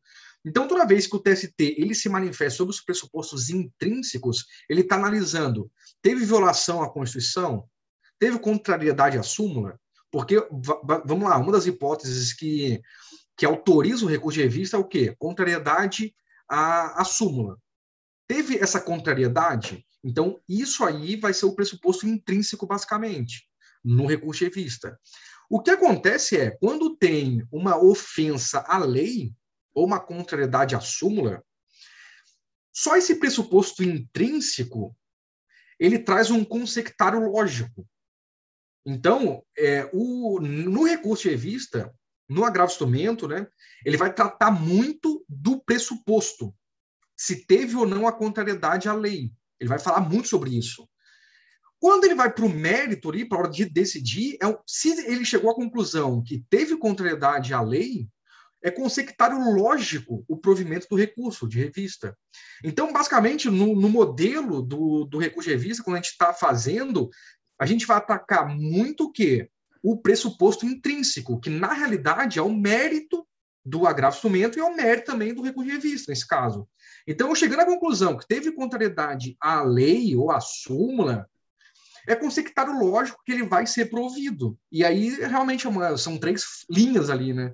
Aí você está lendo ali uma interpretação sistemática, isso, aquilo, uma doutrina, uma teoria braba, essas coisas. Aí eu chego à conclusão, realmente, aqui teve contrariedade a tudo isso aqui, 50 argumentos acima. Mas eu falar assim, consectário lógico do conhecimento e do provimento do agravo instrumento é também consectário o provimento do recurso de revista. Aí o mérito ali em si, né? E aí depende, porque tem muito, tem dois tipos de modelo. Tem, tem modelos que os gabinetes eles atacam muito a questão do do, é, do mérito do agravo do instrumento. Então ele fica ali mó tempão falando. E aí no mérito são duas linhas. E tem gabinete que faz ao contrário, que ele fala assim, ó, possivelmente há aqui uma contrariedade. E isso já admite o quê? O provimento do agravo do instrumento, aí você converte em recurso de revista, e aí você começa toda aquela argumentação na parte do mérito mesmo. Então, isso é difícil até para a gente pegar um processo para a gente analisar o processo e ver o que aconteceu aqui e o que não aconteceu. Então, assim, toda vez que no recurso de revista, de maneira genérica, estiver falando de agravo, de pressuposto intrínseco, é saber, teve a contrariedade à súmula, não teve, teve a lei, não teve. Se teve, se teve, é uma consequência lógica que vai ter o provimento do recurso. Por isso que essa frase de duas linhas. E aí a gente pensa assim, ué, mas cadê o mérito? É porque o mérito estava lá em cima, aqueles 50 argumentos. É. Isso aí, isso aí, Breno, quando eu fiz meu primeiro recurso de revista foi lá na prova lá. Nunca tinha feito. Tinha treinado, né? Mas quando eu comecei a treinar, que era uma das, das peças aí que o pessoal estava postando, eu também ficava pensando direto nisso. Falei, nossa, que negócio louco aqui, né? E parece que ninguém, não existe um modelo assim perfeito. Ó, esse aqui dá certo meio que cada um tem um modelo, um negócio estranho, mas eu também é, que o pressuposto ele meio que se confunde mesmo com o mérito, por, por conta de ser um recurso extraordinário. Como você tem que, que é, pacificar a interpretação de uma lei, de uma súmula, de uma OJ, de uma convenção que ultrapassa, né? os limites de um TRT, esse pressuposto aí, por ser uma discussão de ordenamento, quando chega no mérito, já não tem mais fato para falar, você já tratou no, no, pressuposto, por conta, acho que, das características de ser extraordinário, né, Pedro? É, aí... é isso aí, o recurso de revista, o pressuposto intrínseco, eles confundem com mérito. Para deixar bem claro, vou dar um exemplo aqui de como eu faço, e aí eu vou talvez até tomar um chão de orelha aqui. É, a gente tem, vamos, porque assim, normalmente a gente confunde muito o agravo instrumento com o recurso de revista, né? A gente tem os pressupostos intrínsecos e os intrínsecos. E intrínseco é aquela parte ali extra, extra recurso, não está dentro do recurso. Aí a tempestividade, é, é, se tem procuração, se não tem, e o, e o preparo. No agravo de instrumento, o que, que é pressuposto é, extrínseco? É justamente isso aí. É isso. Agora, o que é o mérito do agravo de instrumento? O mérito do agravo de instrumento é o despacho que não admitiu. Esse é o mérito agravo instrumento. Então, quando eu vou analisar um recurso de revista, eu primeiro vou ultrapassar esse mérito. No mérito do agravo instrumento, que foi o despacho, que foi o óbice, ultrapassou? Ultrapassou. Então, já decidi tanto o conhecimento como o mérito do agravo instrumento. Aí eu vou para o recurso de revista. Aí o conhecimento do recurso de revista é o quê? É o pressuposto o quê? extrínseco, que é isso aí, tempestividade, o preparo e tudo mais.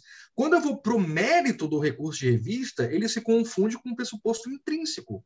Porque o, o que, que é o pressuposto intrínseco? São as ocasiões ali, as hipóteses do 896. Contrariedade a isso, aquilo, aquilo, aquilo.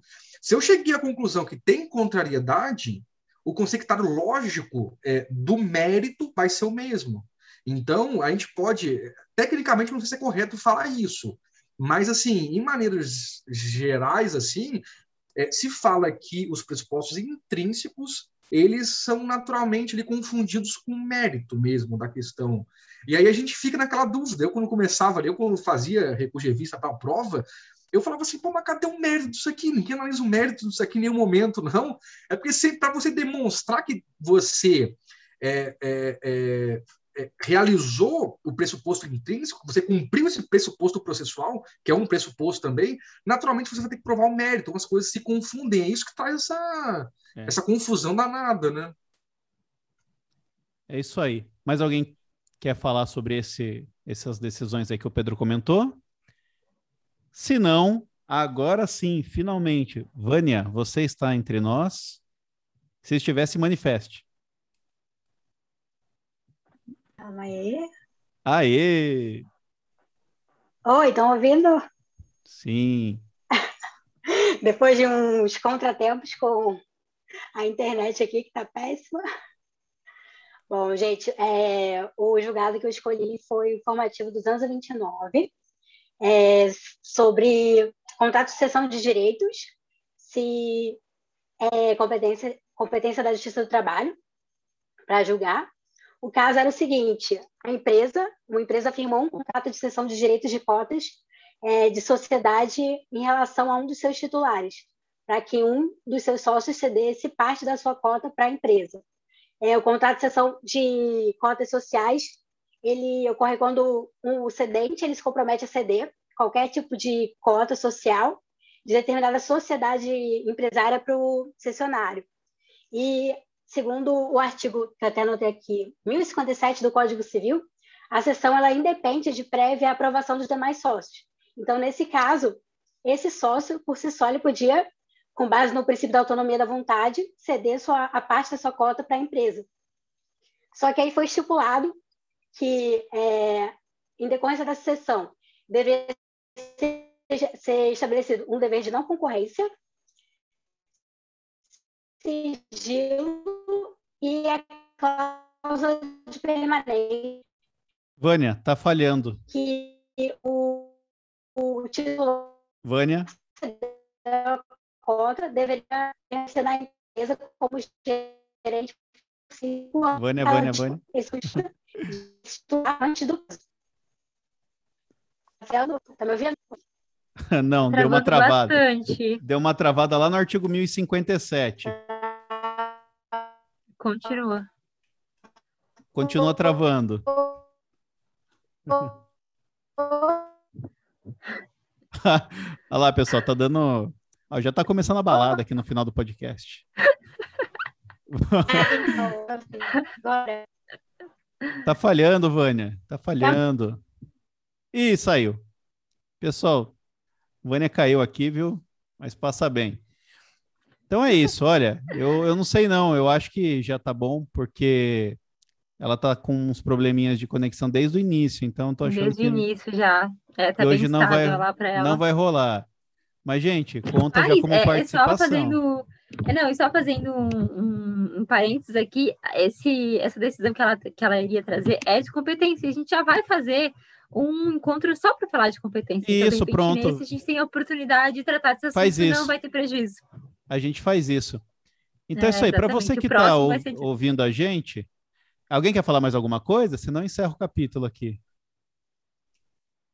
Então, para você que está ouvindo Mandar a uma- gente aí, pode. Carol, quer Não. falar?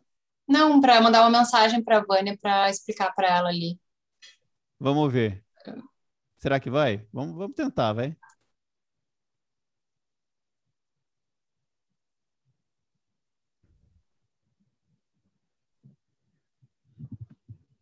Galera. Oi, pessoal. Oi. Oi. Vamos Oi, ver se agora dá. Vamos ver se agora Gente, dá. internet, internet interior, interior é uma beleza, hein? O pessoal do interior entende, né? Esses perrengues. Bom, aparentemente travou quando eu estava falando sobre o artigo 1057 Isso. do Código Civil, que permite a cessão eh, de cotas pelo sócio independente de aprovação dos demais sócios, com base no princípio da autonomia da vontade. Então, o caso era o seguinte: a empresa ela firmou um contrato de cessão com um desses sócios para que ele cedesse uma, de sua- eh, a uma das suas cotas da sociedade para a empresa, eh, estipulando um dever de não concorrência, de sigilo e de uma cláusula de permanência em que esse sócio ele permaneceria na equipe pelo prazo de cinco anos. Só que aí o questionamento foi o seguinte: como a empresa ela descumpriu e dispensou o sócio antes do prazo, ficou aquela dúvida se a competência seria da Justiça do Trabalho ou não, porque o contrato de cessão de direitos é um contrato de natureza civil. E aí no julgado eh, foi estabelecido pelo ministro Alexandre Agra, que foi o relator, que embora o contrato de cessão de direito ele seja é, por sua natureza é, direito civil, tanto a causa de permanência do, do sócio, né, no caso como gerente pelo prazo de cinco anos, bem como a cláusula penal é, resultante do descumprimento pela empresa, estão atreladas a uma relação de trabalho. E aí, portanto, seria a justiça do trabalho.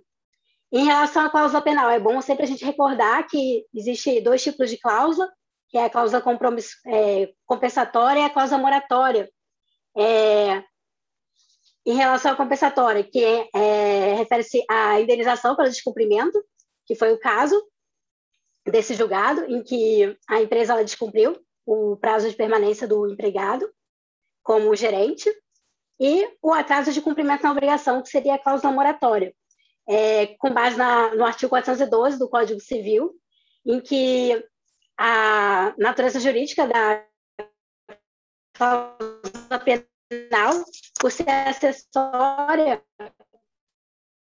à obrigação principal, o valor da indenização ele não ser maior do que o legal. Então, estabelecido nesse julgado, é, o pagamento de 5, 5 milhões, alguma coisa assim, por danos morais, nesse caso aí, por dano moral coletivo, pela violação dessa cláusula.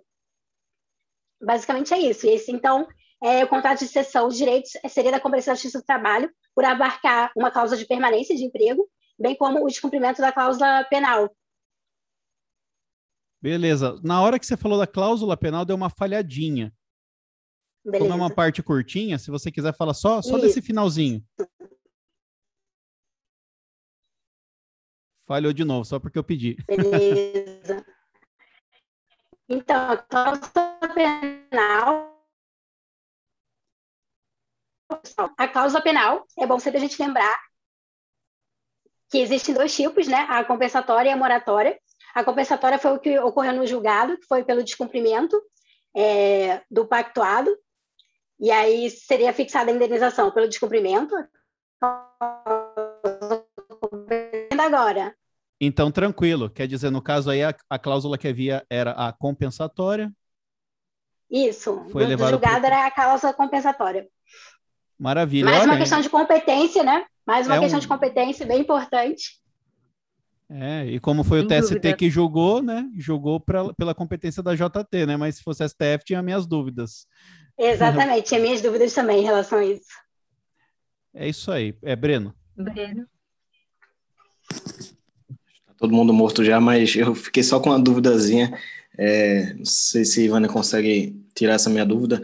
Eu, pelo que eu entendi, o sócio inicialmente era sócio e depois ele se tornou empregado, foi isso? Depois cedeu as cotas dele e aí ele tinha é, uma cláusula no contrato que ele teria que permanecer no contrato durante cinco anos, pelo menos, e a empresa ela é, descumpriu, dispensou ele e aí, portanto, ele queria a indenização, ele postulou a indenização, né? E aí essa indenização decorrência, em decorrência da dispensa da extinção do contrato de trabalho, embora tenha uma origem mais remota, né, num contrato de cessão, a indenização propriamente decorreria diretamente do contrato de trabalho, né? Acho que foi isso, então, né? Isso. Massa.